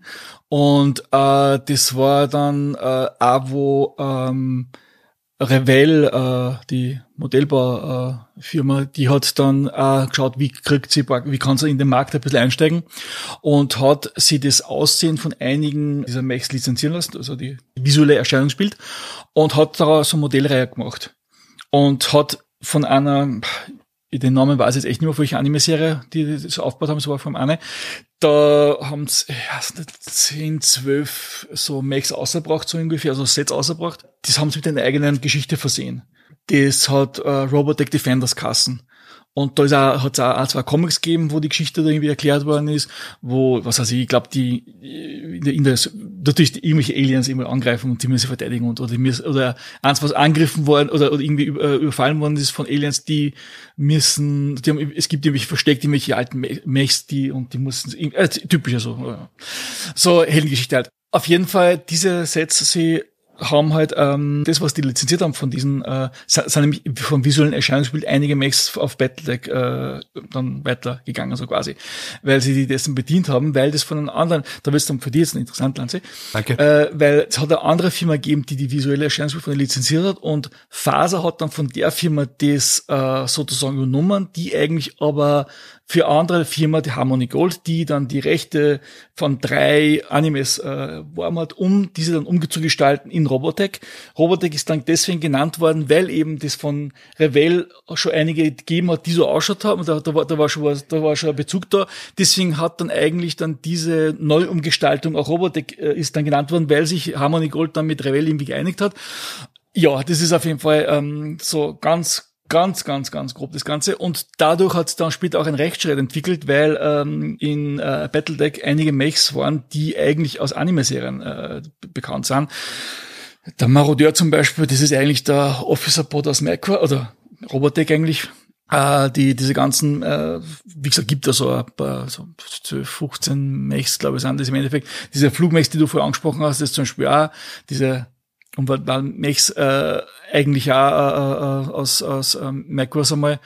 Und das ist dann so, so weit gegangen, dass diese Designs, also die, die sind dann diese sogenannten Unseen Mechs, die sind dann wirklich rausgenommen worden aus den Reiterationen dann oder Neuauflagen von diesen äh, technischen Büchern. Okay das hat dann, dann hat es später aber dann nochmal äh, was gegeben, wo es dann in die Computerspielreihe dann rübergeschwappt ist, dieser Streit.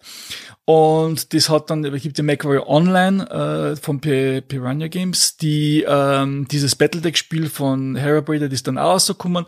Und das ist dann mit dem weitergegangen und ich, sie haben sich erst, glaube ich, vor ein oder zwei Jahren endlich geeinigt, dass diese, dass im Battledeck-Universum diese Max vorkommen dürfen und bla bla alles drum und dran. Das war aber wirklich eine ziemlich lange Geschichte, die Anfang der 90er angefangen hat Ironischerweise hat Faser angefangen, das Ganze eigentlich. Die haben sich ein bisschen Eigentor geschossen, weil sie eine Firma, die ihr Erscheinungsbild von einem ihrer Mechs genommen hat, verklagt hat. Wobei diese Firma, die sie verklagt haben, hat eigentlich die Rechte an diesen, äh, oder war irgendwie beteiligt an Harmony Gold, die eigentlich die Robotech, wie, diese, das, das, das Aussehen praktisch von diesen ähm, äh, Mechs irgendwie Lizenz gehabt haben und dadurch ist dann dieser Rechtsstreit entstanden, wo sind sie eigentlich aufmerksam worden, hey, die verwenden ja das so quasi.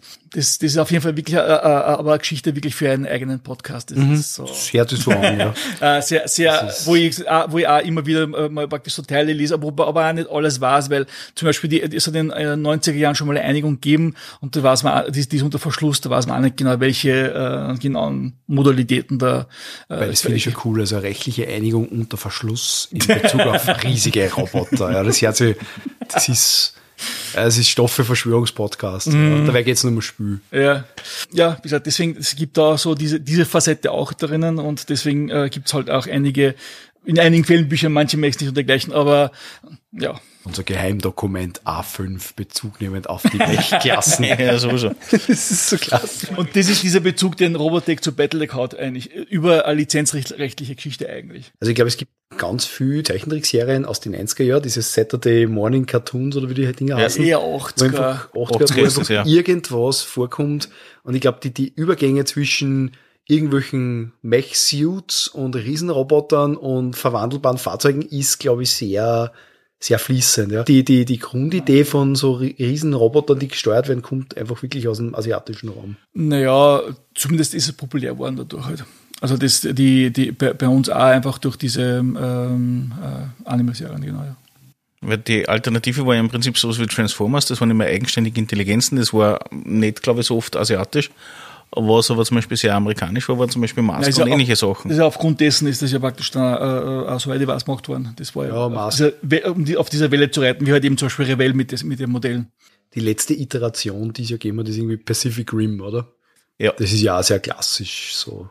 Das habe ich nämlich zuerst erinnert, wo du gesagt hast, das mit dem Neurohelm, das ist Ja. ja, was bei Pacific Rim, was immer zwei Pilotmengen Genau. trifft. Ja, den Driften. Aber wie gesagt, das mit der Rundumsicht, das war so für mich damals so genau das Thema, wie man das vorstellen kann, weil wie wir Mechware angefangen haben, so nach dem Motto, wie kriege ich das mit, wie kann ich mir das vorstellen? Und das war eben genau so mit Alles dem nur Hermannswader, ja. Display, du hast, ja- du hast ja trotzdem nur diesen Nauhelm auf und dieses rundum, du hast nur in den Sensoren gehabt, wobei rundum sich das auch wieder so, Ja, so mannigfaltiger Begriff sein kann. Mm, Na, also du hast schon, es, es war, es ist nicht, auch nicht möglich gewesen oder es ist nicht schwer möglich, sich an einen Mech ranzuschleichen. Ist auch in einer der Bücher sogar beschrieben, dass das äh, an einen Mech ranschleichen, ja, schwer, aber funktioniert, also zumindest mit einem anderen Mech. Und äh, Ich mache einen Schleichen. nur halt, nur halt eben, genau, nur halt eben praktisch so, so wie, äh, aber ist auch gewesen, halt natürlich die, die Aufmerksamkeit vom Pilot, wenn er gerade woanders äh, auf was anderes konzentriert, kann immer wieder passieren, dass glaub, sozusagen das- einer wen überrascht. Ich glaube, dass so ein Mech einfach auch Geräusche macht. Natürlich hängt es auch vom Gelände ab, wenn man zum Beispiel Hinterhalt legt, gleich alles drum und das ist gleich wieder eine andere Geschichte. Aber jetzt dann wirklich auf relativ offenem Feld, das ist von hinten anschleichen. Wie waren dann die, also ich selber habe nie mit Elementals gespielt, wenn ich mich richtig erinnert, wie sind dann die dann mit drinnen gewesen? Das war, ähm, naja, es hat dann angefangen, wo halt einfach dann auch immer mehr halt die, die Techn unsere in der echten Welt Zeit- Technologie vorangeschritten ist, wo einfach gesehen wurde, dass manche Dinge vielleicht doch möglich sein konnten. Und äh, einige andere Spieler, das eher in die Richtung äh, solcher Sachen gehabt haben, so Kampfanzüge und dergleichen hat das auch Battletech dann, äh, dann äh, eingebracht über die äh, sogenannten Elementare hassen. Das, das ist so ein eigener ähm, genetisch modifizierter Menschenstrang, der äh, größer, stärker ist, der in der Lage ist, diese Kampfanzüge zu bedienen. Und ja, das ist dann halt immer mehr worden mittlerweile. Ich glaube, das ist mittlerweile sind schon mehr Kampfanzüge als Max praktisch Ja, Designs. aber es ist eher so, also ich glaube, ich glaub, dass diese Kampfanzüge so, so drei, drei Meter oder so sind, wann überhaupt. Und, und Ja, das sind dann eher so ich ja- Bataillone, glaube ich, oder so, also wo du mehrere hast. Und das ist halt dann, ja. Aber so klassische Infanteristen, wie sie am Anfang dabei waren und Panzer, die gibt es Ja, schon sehr wohl noch, oder? So, Natürlich, ja. gibt's auch, haben wir auch gehabt, ja. Also, Genau, es ist, ist auch für halt viele Aber immer noch. mehr und wir haben es halt billig und leicht verfügbar. Also, Aber keine Antikraftplatten, sondern wirklich nur Ketten- und Radpanzer. Genau. Das, es gibt Schwerpanzer, aber das sind wirklich Luftgissenpanzer. Das ist einfach im, im Battletech-Universum ist eigentlich äh, das, was wir mit unserer jetzigen Technologie nicht komplett erklären können, ist eigentlich im Prinzip gesehen nur der KF, also der, der, der, der Sprungantrieb genau. im Wesentlichen. Ich glaube, das und die, die, die, die, die, Kommunika die Hyperraumkommunikation. Ja, das basiert auf der gleichen Technologie. Das ist im Prinzip nichts anderes wie ein, äh, ein Hyperraumsprung. Also das ist die gleiche Techn Aber sonst Technologie. ist, sonst eigentlich der Fusionsreaktor ist im Ja, Prinzip gesehen, ja. konnte man nur sagen, aber der ist eigentlich auch schon, ja, den, der braucht eigentlich fa- fast, Ja. fast nur Zeit, sage ich jetzt einmal. Ansonsten ist eigentlich nicht wirklich irgendwelche, die, ja, die genau, die beweglichen Muskeln vom Mech, das ist halt einfach etwas, was aber auch schon irgendwo auch die gibt. Fibro irgendwas. Genau, diese Myomere. Ist, also die, die, die grundlegenden äh, Dinge dafür, dass es so, so Faser gibt, die sie unter Strom zu- zusammenziehen und Bewegung machen, die- da ist, jetzt, ist jetzt eigentlich auch nicht mehr so wirklich Science Fiction, sage ich jetzt einmal. Ja, also Laser vielleicht noch. Also die, den Laser, Kamp- ja. Aber es ist alles so, gib dir vollkommen recht, es ist mehr so, Das also bis auf diese wirklich eher esoterischen Geschichten wie der Sprungantrieb ist eigentlich alles so, wenn man sich jetzt konzentrieren würde auf diese Entwicklung, dann hätte man es in wahrscheinlich 20, 30 Jahren oder so. Und es ist zumindest einmal absehbar, dass das ganze Ja, Ding genau. einmal wirklich irgendwann einmal äh, hat, hat, hat, hat sich so absehbar realistisch, entwickelt. ja. Genau, und das ist realistisch, dass es einmal irgendwann mal gibt. Wobei man jetzt auch zum Beispiel sagen muss, also für mich, so wie die Mechs zumindest ausschauen, ja, sind das halt auch von der Beweglichkeit eher so aufrecht geehrte Panzer stellenweise, ähm, die da nicht so schnell sind, sondern, also nicht jetzt so, bei Pacific Rim sind ja das sehr, sehr, oft sehr schlanke Kreaturen, die halt auch sehr viel, so sehr frei beweglich sind. So sehe ich zum Beispiel die Mechs nicht, also das ist mehr so, Ja. zack, also glaub- eher so roboterartig dahin stark Ich glaube, ich glaube aber auch bei Pacific Rim haben sie halt das Thema mit, sie haben ja extrem bewegliche Gegner und dementsprechend müssen sie was ähnliches gegenüberstellen. Da kannst Ja, du nichts ja. Starres hinstellen wie ein Mech, so gesehen. aber, aber es gibt ja, Weil Stahl, die sind auch, also die können auch teilweise so 100, 120 km/h gibt schon. Ja, nehmen wir sie können auch springen und so weiter, Genau. also das, das schon, aber, aber also rein vom, vom Aussehen her, von den Mechs, sind die halt eher sehr klobig, sage ich jetzt einmal, ein paar, nicht alle, weil zum ja, Beispiel, Oscar-Style im Endeffekt. zum Beispiel, Ja, genau. was ich, Hatchet Man und Mantis und so weiter, die sind eigentlich auch wieder sehr, sehr, sehr beweglich, ja, ja. was ich irgendwie so Parallelen sehen kann, so Warhammer zum Beispiel, Warhammer 40k, ist ja das, dass man sagt, okay, wir haben eine große Diskussion gehabt, genau in dieser Konstellation mit Raumkampf im Warhammer 40k, der existiert de facto nicht. Und MechWarrior oder Battletech-Universum gibt's den de facto eigentlich auch nicht. Sicher, Schau. natürlich. Es gibt Also- ja ein eigenes äh, Regelwerk dazu. das Battlefleet, Aerotech- also Battlefleet Gothic da ist bei das- Warhammer, ja. Genau, und das alte, also in, in Battletech das alte war das Aerotech, wo es Regeln gegeben hat für äh, die ähm, Ja, wer doch, das war nur für? Orbital. Das war nur für Orbitalgeschichten. Na, da war ein Raum, also das war, da, da hat's auch, also das, im deutschen Aerotech war eine Karte drinnen auch von der, von Planeten, die wussten wirklich im Weltraumkampf. Ich glaube, Okay. man muss, ich glaube, man muss Folgendes unterscheiden, ja. Und zwar, wie, wie sieht man, wie sieht man Weltraumkampf, ja. Ähm, da gibt's ja verschiedene Orten. Was du zum Beispiel jetzt anschaust, ja, äh, zwei Dinger beschissen sich. danke für die, für den Input. ähm, nein, ich habe Folgendes gemeint, ja. Ähm, es gibt, ähm, jetzt zum Beispiel Babylon 5 und, und Star Wars, da hast du immer auf der einen Seite Kreuzer und auf der anderen Seite quasi äh, kleine Flieger, also als Fighter sozusagen. Wenn du zum Beispiel jetzt äh, Warhammer 40.000 anschaust und auch Star Trek, hast du bis auf gewisse Iterationen von Discovery eigentlich immer so diesen diesen fast äh, Segelschiffartigen Kampf, den man früher gehabt. Also zwei große Schiffe, bei Warhammer 40, äh, 40k wirklich mit Breitseiten auch nur, ja. Und bei Star Wars, halt- äh, bei Star Trek halt ein bisschen anders. Ähm, aber trotzdem, äh, Bei Star Wars ist so ähnlich äh, oft dargestellt wie mit diesen Breitseiten und allem drum und ja, dran. nur da haben sie, wie gesagt, auch wieder die ganzen Jäger. Also da ist der Dogfight sozusagen. Also Ja. bei Warhammer 40k, da gibt's auch Jäger. Ja, aber nicht so viel. Also da haben sie mehr das Ast- Astronautica, Aeronautica Imperialis, wo du halt wieder mit die Dings, also das, rein vom Spielsystem her unterscheidest das. Und bei die, bei die richtigen Kämpfe hast eigentlich mehr Kreuzer gegen Kreuzer und so weiter. Also große Schiffe und die kleinen halt mehr so Boarding Actions und so. Und ich glaube, dass bei Warhammer, äh, nicht bei Warhammer, bei, bei Mech Warrior halt äh, auch mehr, also Kampfsprungschiff gegen Kampfsprungschiff, Orbitalbombardierung halt oder mit den Dropships und so. Wobei ich glaube, wir haben es zur Sicherheit einmal gemacht, dass wir uns mit den Mechs, die ja zu einem gewissen Grad, aber auch nicht alle, ja gegen, das Vakuum abschirmen, dass wir uns einfach auf die Hülle ausgestellt haben und geschossen haben. Was auch ziemlich lustig ist. In den ersteren Regelwerken war es halt so, dass du hauptsächlich die Landungsschiffe selber gehabt hast als Kampfeinheiten, die doch sehr stark waren. Dann hast du die Raumjäger gegeben. Und ähm, das waren so die beiden Hauptmöglichkeiten. Äh. Sprungschiffe kann man theoretisch nehmen für den Kampf, sind aber, ist, ist aber sehr verpönt, dass man die angreift, aus logischen Gründen, weil die Dinger nicht mehr gebaut werden können, zumindest, ne? oder nur sehr langsam, wie sich mittlerweile herausgestellt hat. Und ähm, in den späteren äh, Zeitlinien dann, oder wie es dann die Zeit vorangeschritten ist, hat man dann auch wieder die Fähigkeit, äh, weil die Clans die auch gehabt haben, diese großen alten Kriegsschiffe, das waren Sprungschiffe, die wirklich für den Kampf gebaut waren. Das, was man sich in anderen äh, Systemen halt über die klassischen großen Kreuz Sternenkreuzer vorstellt, die sich dann damit mit großen Waffen beballern.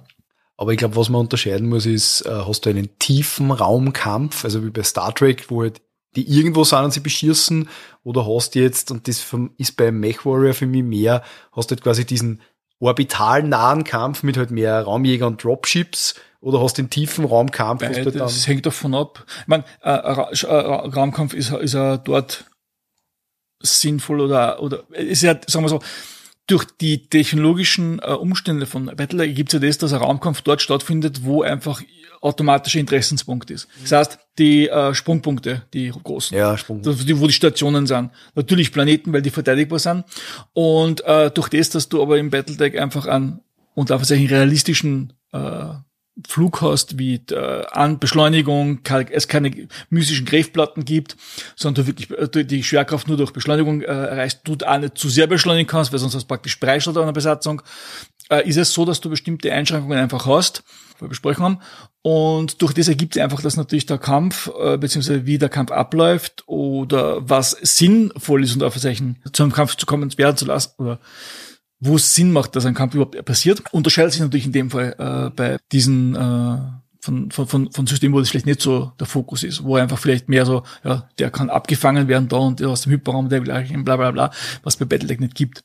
Und ähm, aber wie gesagt, der Fokus war am Anfang vielleicht eher für Jäger, Landungsschiffe und dann später sind immer mehr diese Großkampfschiffe, die zurückgekehrt sind, in Anführungszeichen, und wo es dies, da möglich war zu bauen, ist das wieder verstärkt äh, in den Fokus, beziehungsweise hat es wieder einen eigenen Bereich, der das, sich mit dem das beschäftigt. und vor allem, man muss sich dann auch eins überlegen, und das ist, glaube ich, bei MechWarrior auch mehr wie bei anderen Systemen, also wenn du jetzt Star Trek und Star Wars anschaust, äh, wo ja quasi auch im Weltraum offenbar gewisse Aerodynamik herrscht. Ja. Äh, bei MechWarrior, glaube ich, hast du das auch nicht. Das sieht man bei äh, bei die bei die Raumkämpfe, zum Beispiel bei Battlestar Galactica recht schön, dass einfach die Jäger sich im Stand tragen und dann schießen, weil es ja nur um Beschleunigung, um Schubdüsen und so weiter geht. Sie ist im Battletech genauso. Oder auch bei der, die Expanse zum Beispiel. Expanse finde ich eine wahnsinnig schöne Serie, weil dort die Raumschiffe alle ausschauen wie Kästen, weil es einfach Sinn macht.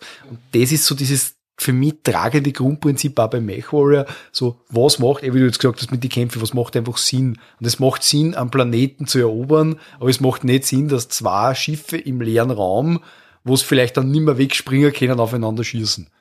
Es macht einfach keinen es Sinn. einfach auch nicht die Chance gibt, dass sie überhaupt treffen, weil Ja, wir genau. nicht dort sind, weil man reist normalerweise, also im Battletech-Universum von Planet zu Planet oder man hat irgendwie ein bestimmtes Ziel vor Augen oder einfach Genau. man steht halt im Weltraum herum. Genau. Also man fährt nicht einfach in das System rein und schaut einmal, was da ist, weil die Gefahr ist das, dass du dort wohin kommst, wo es dann nicht mehr wegfindest. Ja. Dadurch ergibt sich einfach das, dass das äh, durchaus halt natürlich einen bestimmten Fokus gehabt hat, das Ganze.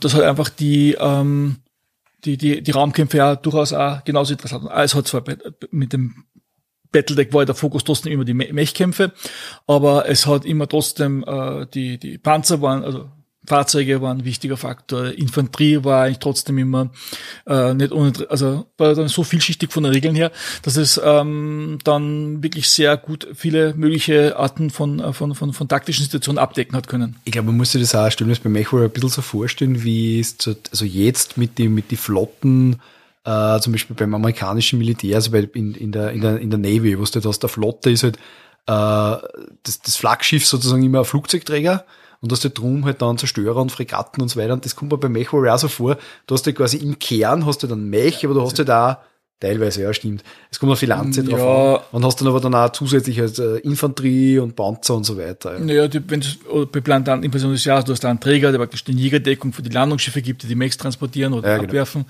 Deswegen ist auch bei, bei Battle Universum auch trotzdem so, dass die Luft, also dass die Raumjäger trotzdem eine aerodynamische Form haben, weil es ja, wie der Name sagt, Luftraumjäger sind. Das heißt, die können eintreten in die, in die Atmosphäre, zumindest die meisten davon, auch zwar nicht, was sie flexibler macht. Man kann, also sie, kann, sie können genauso wirklich den gesamten Verlauf der Invasion mehr oder minder äh, Geleitschutz geben oder eben genauso gut verteidigen. Und die Dropships sind einfach richtige Tanks. Also sie haben schwere Geschütze drauf und sind einfach, finde ich, ziemlich gepanzert Manche manche so. weniger, aber das ist der Sinn von denen, ja, genau. Aber, aber die ist einfach, die bringen die Ladung runter und schauen, dass das hinhaut. Ja. Genau, sind die, die militärisch zumindest Landungsschiffe sind eigentlich im Prinzip sind bewaff- bewaffnete Transporter. Ja.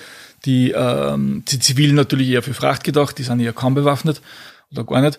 Und äh, die militärischen sind eigentlich hauptsächlich bewaffnete Transporter, die einen bestimmten Zweck erfüllen, nämlich Flo- äh, oder Versorgungsgüter oder andere Einheiten Aber stimmt schon, es ist zu transportieren. bei MechWarrior, wenn ich den Vergleich ziehen darf, also mit den Sprungschiffe gerade am Anfang, ein bisschen mehr so wie, wie bei Dune irgendwie, mit die, mit die Highliner von der, von der, von der, von der Navigatorengilde, wo also quasi fast neutrales Gebiet, man fliegt mit die, mit die Dropships halt auf, dockt sie dort an, dann springt man zu dem System, wo man hin will und dann sozusagen macht man das und das sind halt einfach auch, es ist jetzt nicht so wie, wie, wie der Gildenfriede in die Highliner, dass quasi zwei feindliche Flotten transportiert werden dort, wo sie sich dann ausmachen und da darf keiner schießen, so habe ich das zumindest nicht wahrgenommen, aber so quasi, dass du am Anfang war bei uns als Lanze so, du hast zuerst bist du mit die Lanze, brauchst eine, eine Passage, die du buchst, dann hast du irgendwann einmal dein eigenes Dropship, mit dem du die Anhänger kannst, aber bis jetzt, ich meine, wir haben dann einmal, oder hat uns der Chris finden lassen, ein Sprungschiff, ja, einmal gekriegt, aber das war lange nicht, nicht, auch nicht notwendig, weil du hast eher Dropship, du hast eh der ganze Lanze drinnen und das passt schon, ja. Ist zwar teuer, aber es ist jetzt für, für ein Mech-Einheit sollte es jetzt nicht die, die, die Unmöglichkeit sein, praktisch, dass man sich da ein paar Sprünge leistet. Ja, das stimmt. Also insofern. Und es ist auch ein Sprungschiff für Teil in der Haltung, Ersatzteile da, da. Außerdem die Angst drum, dass man es verliert, weil vielleicht entern darf man, wenn, wenn, wenn es nicht zerstört wird, beim, ist ja, ist ja durchaus möglich, dass diese, ähm, ihr den Besitzer wechseln was auch, auch in den Romanen das, das öfter passiert ist. Und äh, deswegen äh, ist das ein gewisser Besitz, den man, auf den man ein bisschen aufpassen muss. Das ist zum Beispiel auch, finde ich, ein interessanter Fokus äh, im Gegensatz zu anderen Settings. Ja weil, also bei, bei Star Trek oder auch bei Star Wars Stimmen hat man einfach das Gefühl, es ist so Technik so ubiquitär da, dass es eigentlich eh wurscht ist. Und ist das eine hin, hat man was Neues wieder, ja. Also gerade mit, mit dieser, bei der Föderation, diese Riesenorganisation, das ist beim Echo eigentlich auch schön, dass dort ein bisschen manchmal auch mit dieser Knappheit gespült wird, was du einfach sagst, also, ja, du kannst das jetzt zusammenschießen, das Dropship von deine, von deine Feinde, aber es war schon gescheiter, wenn du das eroberst, weil dann kehrt's da, ja. Und, und nämlich einfach mit dem will. Also, ja, das, das Kern, gar nicht so. der Kernelement des Systems, das praktisch das Technologie schwer, also zum Beispiel gesagt, bis zu einem bestimmten Punkt natürlich, nachher was dann wurscht, ähm, dass die Technologie einfach einen gewissen ähm, Seltenheitswert oder, oder Wert hat und ähm, auf die man aufpassen muss oder schonen was, muss. Was aber zu, finde ich, wesentlich kreativeren Spielen auch führt, wenn du jetzt sagst, du musst nur das nicht einfach zusammenschießen, weil das, ganz ehrlich, das ist letztlich ist eine, ist eine Frage des Würfelns, ja. ja. So, wenn du sagst, hey, du beschädigst den jetzt, weil du kannst ihn nachher noch brauchen, so in die Richtung, ja. ja. Und das, sowas finde ich schon cool irgendwie. Das, das Nein, es ist auch, es ist auch, ähm, wie ich kürzlich gespielt habe, hat auch meiner, meiner Spieler praktisch gemeint, weil sie waren, äh, sie sind da herumflogen in einem System, haben ja Sprungschiff gehabt, also mit, und wir sind klar mit einem Shuttle geflogen, wo eben alle mit dem Abbremsen, mit dem Dings dann praktisch, dass man da, ja, okay, du musst praktisch da den Planeten benutzen, damit du beschleunigst da und alles drum dran. Ich habe das auch versucht, ein bisschen einzubringen. Und ja, der sagt, sagt man, das ist, hat eigentlich im ersten so, so Rollenspiel so wirklich erlebt, also, also wirklich bewusst, wo das Element ist dessen, äh, dass das ähm, so diese, diese bestimmten realen und Anführungszeichen physischen Einschränkungen hat mhm. und ähm, dass das ja durchaus interessant macht und dass das durchaus äh, ja die, die Spannung oder das, das Interessante oder die Wichtigkeit des Raumkampfes oder die, oder die den, den Punkt einfach ein bisschen hervorgehoben hat. Ja, finde ich auch. Das, das hat schon was. Also, also zum Beispiel, dass du einfach überlegen musst, ähm, nicht so, ja, jetzt, jetzt springen wir mal gleich dorthin und passt schon, sondern du sagst, okay, wenn wir das jetzt machen, dann hat das einfach die Konsequenz und wir können jetzt nicht einfach irgendwo hinspringen, weil sonst sind wir vielleicht im leeren Raum, da gibt's keine Möglichkeit, dass wir unsere Energie aufladen und dann sterben wir dort. Ja. So, und das sind schon Geschichten, die, die spannend sind irgendwie. Genau. Es ist sehr ähnlich ja wie halt eben die Expanse, was das als Beispiel, man, Expanse spielt hauptsächlich jetzt in einem Sondersystem. Jo. Äh, da gibt's ja ein, ein Rollenspiel dazu und es ist halt einfach, finde ich, äh, beides äh, interessant, sowohl die Star Wars Herangehensweise als auch die von Battletech und von, von, von, von, so eher, wie es so schön heißt, Hard Science Fiction Systemen, wo wirklich die Regeln der Physik Beachtung finden. Aber es muss halt im jeweiligen Kontext irgendwie passen. Ich glaube, es ist einfach der Fokus, weil man letztlich steht natürlich immer der Charakter oder die Persona im, im, im Fokus. Aber zum Beispiel, wenn du jetzt Star Wars anschaust, wo halt Technologie einfach da ist mhm. und eigentlich auch nicht groß hinterfragt wird. Also ja. jetzt rein von den Filmen her natürlich, wenn man sich die Fans und so weiter anschaut, äh, also so viel Bezeichnungen mit wer was hergestellt hat und so weiter. Ähm, das, ja, gesagt, Technologie ist nur Mittel zu Zweck, um den Helden von A nach B zu bringen. Ja, genau, genau. Und bei Star Trek finde ich ist ein bisschen anders, aber ähnlich.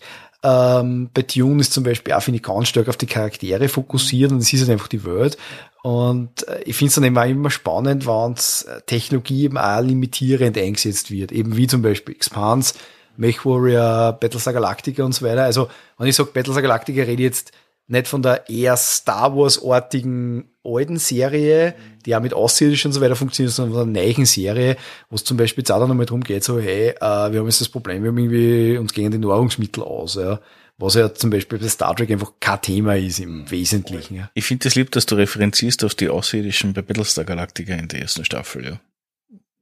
Genau, es gibt Mit ja die Insektoiden, weil da gibt's nämlich genau die eine Geschichte. Aber. Ne, es gibt mehr Außerirdische, aber also so irgendwie, sie, sie haben dann verschiedene so Kolonien irgendwie, also ich muss leider sagen, ich habe mir es noch nicht ganz angeschaut. Ich muss mir die alten nochmal anschauen, wie gesagt. Ich kann mich nur erinnern an, an den Insektending da. Ja, genau. Aber was ich aussehen wollte, ist was anderes, und zwar MechWarrior steht für mich, oder generell Battletech steht für, für mich, was äh, Technologie besteht in einem Schwerpunkt nicht nur Ressourcenplanung, sondern auch Instandhaltung. Das ist nirgendwo so stark bis dato in einem System gewesen wie da. Wenn das der Ressourcenplanung hast, du bei Shadowrun, okay, ja, kein Thema nicht. Aber im Sinne von, wie kriege ich das Zeug her? Oder wie du vorher gesagt hast, im Sinne von, wie passe ich mir auf den Gegenstand auf, bevor ich den Eigentümer äh, hinauswerfe oder exekutiere aus dem es hat relativ bald ziemlich genaue Regeln geben, wie man das alles instand hält, wie man die, welche aus, aus der Levy, welche Würfe praktisch notwendig sind. Also es war ein sehr wichtiger Faktor. Ich glaube, 86, 87, glaube ich, ist das rausgekommen, das Raumfahrt, also Deutsch heißt das, äh, also Landungsschiff, äh, Jumpship und Dropship äh, heißt das. Da sind die Raumregeln äh, ähm, drin gewesen. Wie, setzt, wie, halt, wie viele Besatzungen sind notwendig, um das instand zu halten. Und es war immer ein wichtiger Faktor dass das, okay, wie hält man das im Gang, wie finanziert man das und wie, dass das, dass das funktioniert so quasi. Und ähm, das war einfach ein wichtiger Faktor bei, bei, bei Battletech. Das ist mir bei Traveler zum Beispiel auch nie wirklich so im Vordergrund gerutscht. Naja, weil es da halt auch, ich sage jetzt einmal, leichter ist, gewisse Dinge zu ersetzen. Es ist einfach nicht so wie in Battlefield, wo man oft etwas improvisieren muss, damit es funktioniert. Ja, natürlich gibt es Abenteuer, wo man eingeschränkt ist, wo die, ähm, äh, wo, wo die Möglichkeiten nicht da sind, weil es irgendwie isolierter Ort ist, wo man halt, wo, gibt genug Abenteuer, wo der Fokus drauf ist, dass irgendein System ausfällt, irgendwo im tiefen Raum und man hat keine Möglichkeit. Natürlich. Aber trotzdem ist der generelle Technologiestand oder wenn man zu einer Raumwerft geht, ja, repariert man das Ding und die Geschichte ist gegessen so quasi. Das funktioniert in, äh, im Battletech-Universum nicht so leicht. Wobei ich glaube, es ist ja immer, also gerade beim beim MechWarrior jetzt, beim Rollenspiel, es ist sicher immer so ein bisschen eine, eine Gruppen-Meisterentscheidung, zu sagen, wie viel Wert lege ich auf was. Also ich, ich finde mhm, das systemisch gesehen MechWarrior natürlich begünstigt, aber ich meine, es gibt ja, glaube ich, auch in jedem System, keine Ahnung, Verfügbarkeitsregeln, Traglastregeln und so weiter.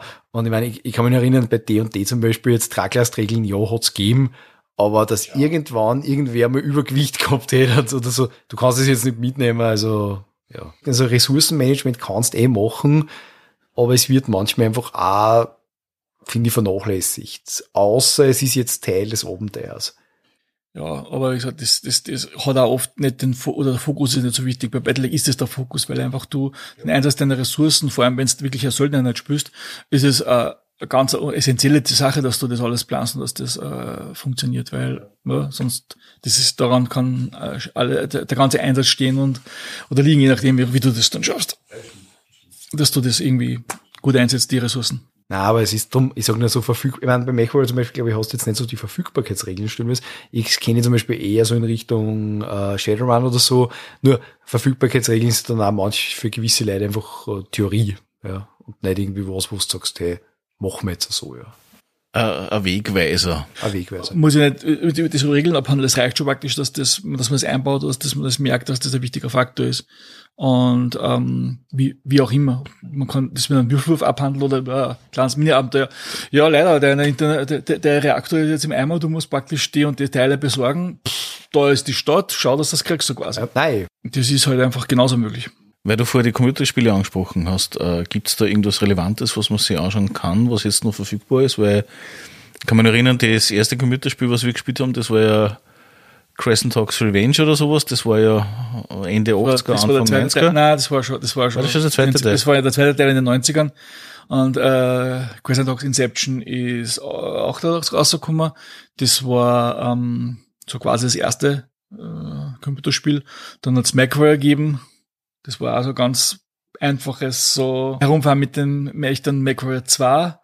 Das war dann schon 3D, da hat man schon ein bisschen mehr, wobei ähm, das weicht da auch ein bisschen von der Geschichte vom Hintergrund. Ein paar Sachen sind drinnen, die da Activision einbaut hat und wo Faser nicht so glücklich war damit. Ich meine, die wollten so schon allen Mech-Schilder geben und da hat Faser gesagt, na, machen wir nicht. Es gibt aber Missionen, wo dann einfach trotzdem irgendwas irgendwelche komischen Schilder hat, also gleich. Also, Schild. Ja.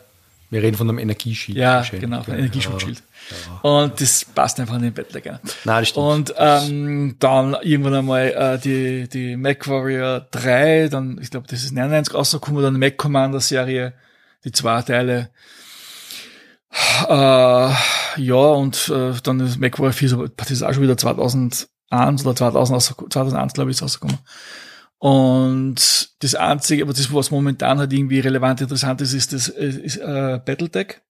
Das ist von Heritage Schemes, das ist das, äh, basiert auf dem äh, Brettspiel und man spielt so eine Kampagne, wo man halt wirklich alles, ist wirklich das Klassische, wo man halt das Brettspiel hernimmt und den MacWarrior äh, äh, Rollenspielbuch hernimmt und man spielt eine Kampagne. Das heißt, man muss die Ressourcen managen, man muss das Landungsschiff im Vordermann bringen, man muss äh, die, die Einsätze so ähm, gut über den Runden bringen, dass man so wenig Verluste wie möglich hat. Also durchaus Ressourcen schon agieren so richtig so ein Green-Spiel eigentlich. Das ist das eine, dann gibt's äh, MacWarrior Online, äh, was äh, mehr so, ein, wo nur so zwölf gegen, also der Hauptspielmodus ist zwölf gegen zwölf, wo du entweder in Gruppen oder in kleineren Gruppen oder gegen Zufallsgegner oder mit Zufallsmitspielern einfach äh, so Kämpfe austragst. Ja, wenn eher mehr so in Richtung äh, Simulator, also wie halt eben MacWarrior äh, 2, 3 und 4 waren. Und dann gibt's alles MacWarrior 5, das mehr auf Singleplay, ja, es gibt einen Multiplayer-Modus, glaube ich, aber es ist mehr auf die Singleplayer-Geschichte mehr, mehr so fokussiert. Also derzeit die drei Spiele, die je nach Interessensgebiet ähm, äh, mehr oder minder interessant sind. Also schnelle Arena-Kämpfe, Geschichte mit Simulator oder eben die Strategiekomponenten. Mhm. Mhm. Die alten Spiele, ja, wenn man es antun möchte. Manche sind ein bisschen nicht mehr ganz so zeitgemäß, was Steuerung und Dings anbelangt, aber sie sind, äh, so, ich würde sagen, so wirklich schlechte Spiele hat es eigentlich bei Battletech nicht wirklich gegeben. Ah, MacWarrior 2 mit seinen Schwächen war durchaus interessant. Der Dreier war, finde ich, ein bisschen, ein bisschen nondescript, sage ich jetzt einmal, der hat irgendwie keinen bleibenden Eindruck bei mir hinterlassen. Aber ähm, der Vierer wiederum war sehr, ein Multiplayer sehr nett zum Spielen gewesen. Also, ja, da waren alle zumindest okay, die Spiele. Nachdem du ja schon gesagt hast, du favorisierst eher so die Bücher oder halt die Produkte, die Ende der 80er, Anfang der 90er rausgekommen sind, verbettel ich, was würdest du jetzt dann Interessenten sagen, was soll sie nehmen? Das ist sicherlich, ganz ehrlich, so ein bisschen herausfordernd, dass man sich überlegt, okay, ja, was, wo fange ich an?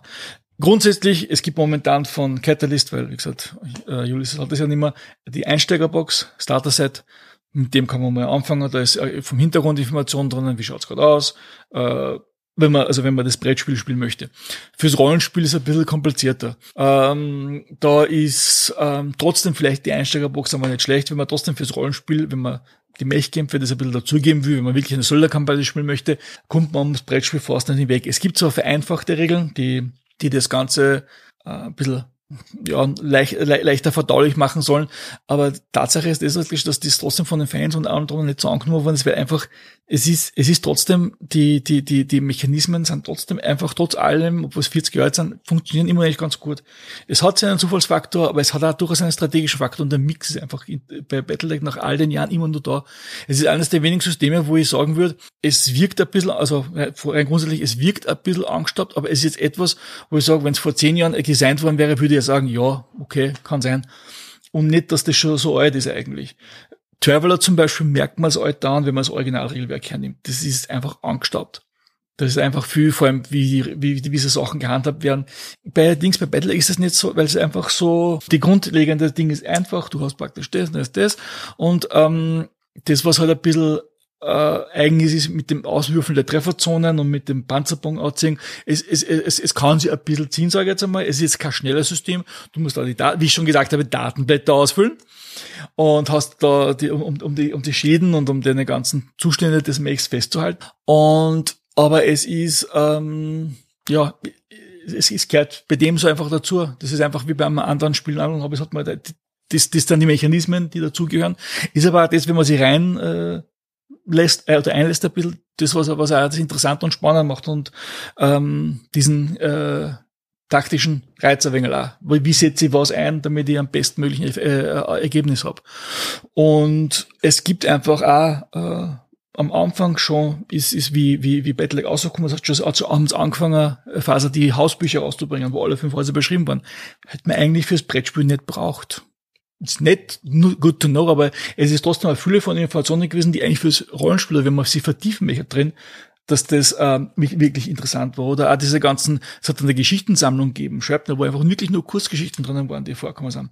Also Faser hat da wirklich sehr viel Mühe reingesetzt, dieses, diese ganze Welt ein bisschen zu, aufzubauen. Aber wenn ich meiner Meinung nach das ein bisschen falsch abwogen ist, eben die, diese technologische Verfall ist dann einfach zu sehr in den Hintergrund getreten und dann bin ich fast schon komplett weggefallen. Äh, aber das ist nur mein persönlicher Geschmack. Das ist halt, anderen wird es eher gefallen haben, dass das vielleicht der Chance weg ist und dafür jetzt wieder ein bisschen, weil die Variation erhöht, weil angefangen hat man mit vielleicht ein paar Waffentypen und es war dann immer noch mal vielleicht langweilig. Und wenn man im Jahr 3060 äh, spielt, dann hat man pff, da alle möglichen Sachen mit Spielereien, die man praktisch da verwenden kann und Spielzeuge und so. Und was wiederum eher äh, jemanden anspricht. Also ja, das ist, wie gesagt, fürs Rollenspiel finde ich ein bisschen schwer. Beim Brettspiel braucht man gar nicht reden, einfach die aktuelle Beginnerbox von äh, äh, nehmen. Ich weiß nicht, ob es jetzt von, von, von Ulysses noch gibt oder ob die noch verfügbar sind äh, auf Deutsch. Weiß ich jetzt nicht, aber das, das, das ist der Anfang fürs Rollenspiel. Hast du da eine Idee? Na, ehrlich gesagt nicht, aber ich finde es, es kommt, ich meine, ich bin grundsätzlich ich habe gar nicht gewusst, dass da so eine Fülle von, von Sourcebooks gibt und ich bin ja, ja alter, alter Sourcebook-Fan von Rollenspielbüchern. Also ich kaufe mir eher weniger Abenteuer und mehr Sourcebooks, auch von Rollenspielen, die ich nicht spiele, einfach weil ich es lesen möchte. Und ich, ich finde, dass die Welt an sich kann man sie relativ schnell, ohne dass man Sourcebook braucht, wenn man sie nicht vertiefen möchte, trotzdem über sage ich mal, Wikipedia oder, oder entsprechende Datenbanken einfach teuer. Ja, SanaNet ist äh, eine gute, gute erste Anlaufstelle, dass man sich da ein bisschen äh, in diverse dass man sich einliest, ja. Dinge reinliest, genau. Und sonst, sage ich jetzt einmal, das System, nachdem man Rollen spielt, ist jetzt, finde ich, schon wichtig, aber nicht so, mhm. weil im Endeffekt geht es darum, dass man halt bei neuralgischen Punkten einfach entsprechend würfelt ob man schafft oder nicht. Und das Kampfsystem ist trotzdem halt Battletech und das passt auf jeden Fall. Also ich glaube, dass man sicher gut bedient ist, wenn man sagt, man kauft sich, wie du sagst, das Brettspiel und vielleicht nur das Grundregelwerk, welches auch immer von Mech Warrior und den Rest kann man sich, glaube ich, einlesen dabei einmal und dann einfach mal losspielen, weil ich, ich glaube auch, dass vielleicht da gut funktionieren würde, wenn man sich einfach das Brettspiel kauft, äh, als zwei Hintergrundbücher, je nachdem, welche Ära an, an interessiert. Und sie das mit dem Rollenspiel äh, einfach vielleicht damit ein anderes System ergänzt. Dass man einfach dann sagt, okay, äh, vielleicht auch, vielleicht ein System, wo es vielleicht auch Mechs gibt, die das, die das, das, das ein bisschen abdeckt hat. Also nicht DSA. Ja, da genau. Relativ wenig Mechs, muss man sagen. Zumindest soweit mir bekannt. Genau. Und äh, in der ganzen oder oder auch vielleicht, äh, weil du es gerade auch vorher angesprochen hast, vielleicht ist, ist ein Apokalypse-basierendes äh, äh, äh, System, dass man das einfach hernimmt und nur mit dem das macht. Ja. Und äh, ich sag's jetzt auch ganz ehrlich, die haben für mich haben sie einen gewissen emotionalen Bezug. Diese alt, äh, das, das erste zum Beispiel Edition von MacWire und diese, ich find's cool. Mhm. Aber wenn man es objektiv betrachtet, ist das System ja, ein bisschen, äh. aber es ist es ist cool alles drum und dran und mir gefällt es auch voll. Und ich, also wenn ihr äh, Company leiten würde, würde ich ja mit den wahrscheinlich mit der ersten Edition, also Mischung aus der ersten und zweiten Edition regeln äh, leiten. Ähm, die dritte ist schon ein bisschen, das hat mit dieser Live Paths und ist eh cool, aber das basiert schon auf zehn, zwar zehnseitigen und es ist nicht mehr irgendwie mhm. on, in, in, in einer Linie mit dem Brettspiel und deswegen finde ich ja. True ich weiß nicht, das ist irgendwie, ja. Und ähm, insofern ist es vielleicht sogar die bescheuerte Herangehensweise, dass man sich in den Hintergrund einliest und einfach irgendwie ein, System, mit dem man vertraut, das praktisch hernimmt und das als Basis für das Ganze nimmt und die Mechkämpfe ja vielleicht abstrakt nimmt oder als, also als Fahrzeugkämpfe, je nachdem, welches System man nimmt. Und ähm, das ist vielleicht so das Gescheiteste. Ja, ich glaube, da ist es am geschickter, wenn man sagt, okay, gut, wann man ein System kennt und am besten vielleicht sogar noch mit zwei oder drei sechsseitige Würfel benutzen kann, wo das Wurfs, die Wurfmechanik vielleicht ähnlich ist, dann verwirrt man die Spieler vielleicht Gurps. nicht so. wobei man ganz ehrlich sagen muss, ja stimmt, Görbs, ja. ja. Ähm, wobei, also bei Görbs, da sagst du was ganz was Gutes, weil ich habe jetzt einmal so ein bisschen Revue passieren lassen bei mir und habe mir jetzt mal kurz überlegt, ich kenne eigentlich kein einziges Spiel, kein einziges Rollenspiel, außer Mech Warrior, wo jetzt irgendwie groß Mechs vorkommen, also systemisch. Es gibt, also bei die ganzen... Mechton. Bitte? Von Richard Hassarian Games.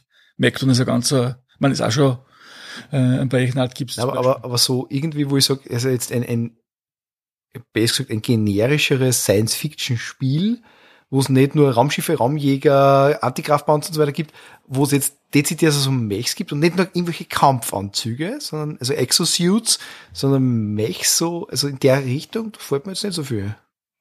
Wie, wie, wie, wie, wie meinst du jetzt? Also, wo ich, wo ich die Fahrzeugklasse sozusagen habe. Also bei, bei Shadowrun gibt's alles, aber keine Kampfanzüge und keine Mechs. Mhm.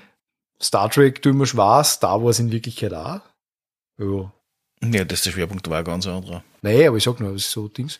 ich glaube auch, dass das, Also so dass die sicher, Walker irgendwie, ja, es gibt schon, wo wo es dazugeben, also zum Beispiel 2003, die gibt so Kampfgear und äh, bei, ähm, äh, wie heißt das, äh, Battlelords of the 20, was weiß ich, was wie viel Century gibt's auch irgendwas praktisch so. Cthulhu Tech. Mech Cthulhu-Tech, Ich Cthulhu. wollte jetzt nicht sagen, Cthulhu-Tech gibt es zum Beispiel. ich wollte jetzt nicht Ich sagen, weil lesen. doch ein bisschen weiter aus. Ich werde es einmal lesen und, und weil ich habe Aber nämlich natürlich die muss ich sagen, hat sehr starke Einflüsse in diesen ganzen, wo Battlelag auch seine Einflüsse hat.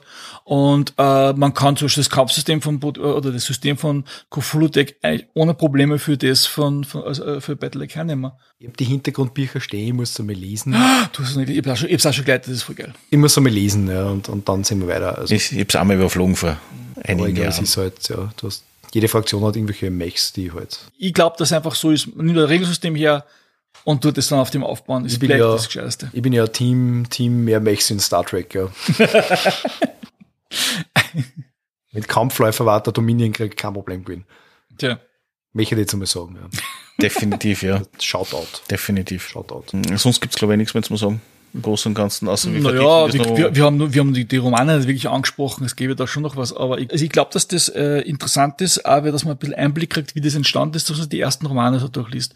Das ist ähm, die erste Trilogie von William H. Keefe. Die sollte man sich äh, vielleicht ähm, durchaus anschauen. Äh, technisch sind der erste Roman, der geschrieben worden, äh, der, der sozusagen in Auftrag gegeben worden ist, Schwert und der Dolch von der Art of Mayer. Ähm, und die Warrior-Trilogie vom Stackpole. Das sind einmal sicherlich die ersten so sieben Bücher, die man sich vielleicht praktisch da mal rein von dem her. War die Great Death Legend da schon dabei? Great Death Legion ist die, die, das, das war die erste von William H. Keefe. Das war äh, diese Entscheidung auf Thunder, Söldner Ja, genau. Ich kann mich noch erinnern an die Ruhms. erste Szene, weil ich habe sie noch gelesen. Ist auf jeden Fall der, der, der Roman, der anfängt mit den Worten, der Verräter. Ah, Ste- steigt einmal gleich mal so ein und damit ist man sofort drinnen und äh, die drei, also vor allem die von William H. Keefe äh, Jr., die drei ersten Bücher, die beschreiben das echt gut und das Flair und das Feeling und ähm, ja, das, das, das ist auf jeden Fall. Es ist lustigerweise bei Shadowrun auch nichts anderes. Die ersten fünf Romane sind perfekt und dann Ich sage nicht, dass es nachher keine guten mehr gegeben hat, ich sage nur, dass zum Einsteigen vielleicht interessant ist. Es hat nachher sehr wohl der Robert Thurston, die Jadefalken, äh, äh, diese, diese die, äh, Gesch- Geschichte praktisch von, äh, von Adam Pride, die waren, die sind alle drei wirklich sehr gut. Der Stackpole schreibt leider nicht sehr gut äh, äh, Kämpfe. Dafür, äh, war wirklich gut ist, sind die politischen äh, Geschichten. Die hat er echt gut kennen. Also deswegen ist die Warrior Trilogie, die Trilogie einfach aus Handlungsgründen interessant, weil der kann es wirklich gut machen. Ich meine, die Kämpfe sind halt, ja, das, das, das kann er echt nicht. Der ist, da ist praktisch, habe ich auch schon die Augen gerollt, wenn ich wieder gelesen habe, wenn der Laser schm und, äh, schm äh, traf und die Panzerung ran in, in, in, in Bächen runter oder so. Der hat das immer auf die gleiche, ist auch deswegen einmal angesprochen worden, oder, hat in einem Interview dann die Verteidigung praktisch gemeint, ja, es gibt halt nur eine Art, wie ein Laser was trifft. Es gibt nicht so viele Arten, wie ein Laser was treffen kann. Also, ja, dann beschreib's halt nicht, war mein erster Gedanke. Aber ich muss noch eine Lanze brechen. Eine zweite Lanze. Wie ich das erste Mal, also ich kann mich noch erinnern, Shadowrun-Bücher habe ich später gelesen als Battlelich-Romane. Und es war das erste Mal, dass ich eine Werbung gesehen habe in einem Buch. Magisuppen, Ja. Ja, die Magisuppen. Äh, die ohne Scheiß, die kenne ich auch. ja. Und aus zwar- den Heine-Büchern. Genau, aus Nur den Heine-Büchern. Und ich kenne mich, ich habe nämlich äh, am Aufnahmeort, der halt mein Wohnzimmer ist, stehen im Hintergrund mein, mein Star Trek Sammel und da habe ich ein paar ganz alte Star Trek Bücher, die ganz am Anfang sind.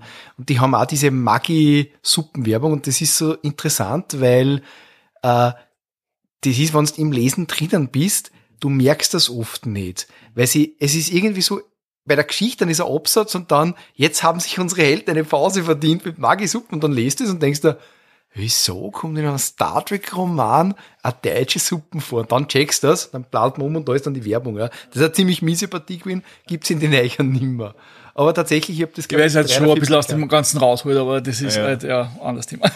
Aber die Marketingkampagne dahinter finde ich ja absolut lustig eingesetzt, aber blöd für den Leser. Ja, das stimmt. Ich, ich frage mich auch, wer sich überlegt hat, beim Maggi dass die Typen, die so Science-Fiction-Romane lesen, jetzt Maggi fertig suchen. Ich glaube einfach nur, dass sie gedacht haben, das sind Spieler, Rollenspieler, Brettspieler, die kennen nur Instant äh, Suppen Die haben eine, die haben eine. Mikrowelle, die sind Genau, technisch affin, genau. ja. Genau, so Haben in der Richtung. Äh, Die haben, die leben im Studentenheim, die sind nicht bei Mami, somit müssen sie auf alle Fälle das. Ja, die kochen die Suppe nicht mit dem Herz, sondern mit der Es sind, Mikrowelle. es sind viele verletzende Stereotypen Genau. gerade vorkommen, ja. Ich fühle mich jetzt getriggert.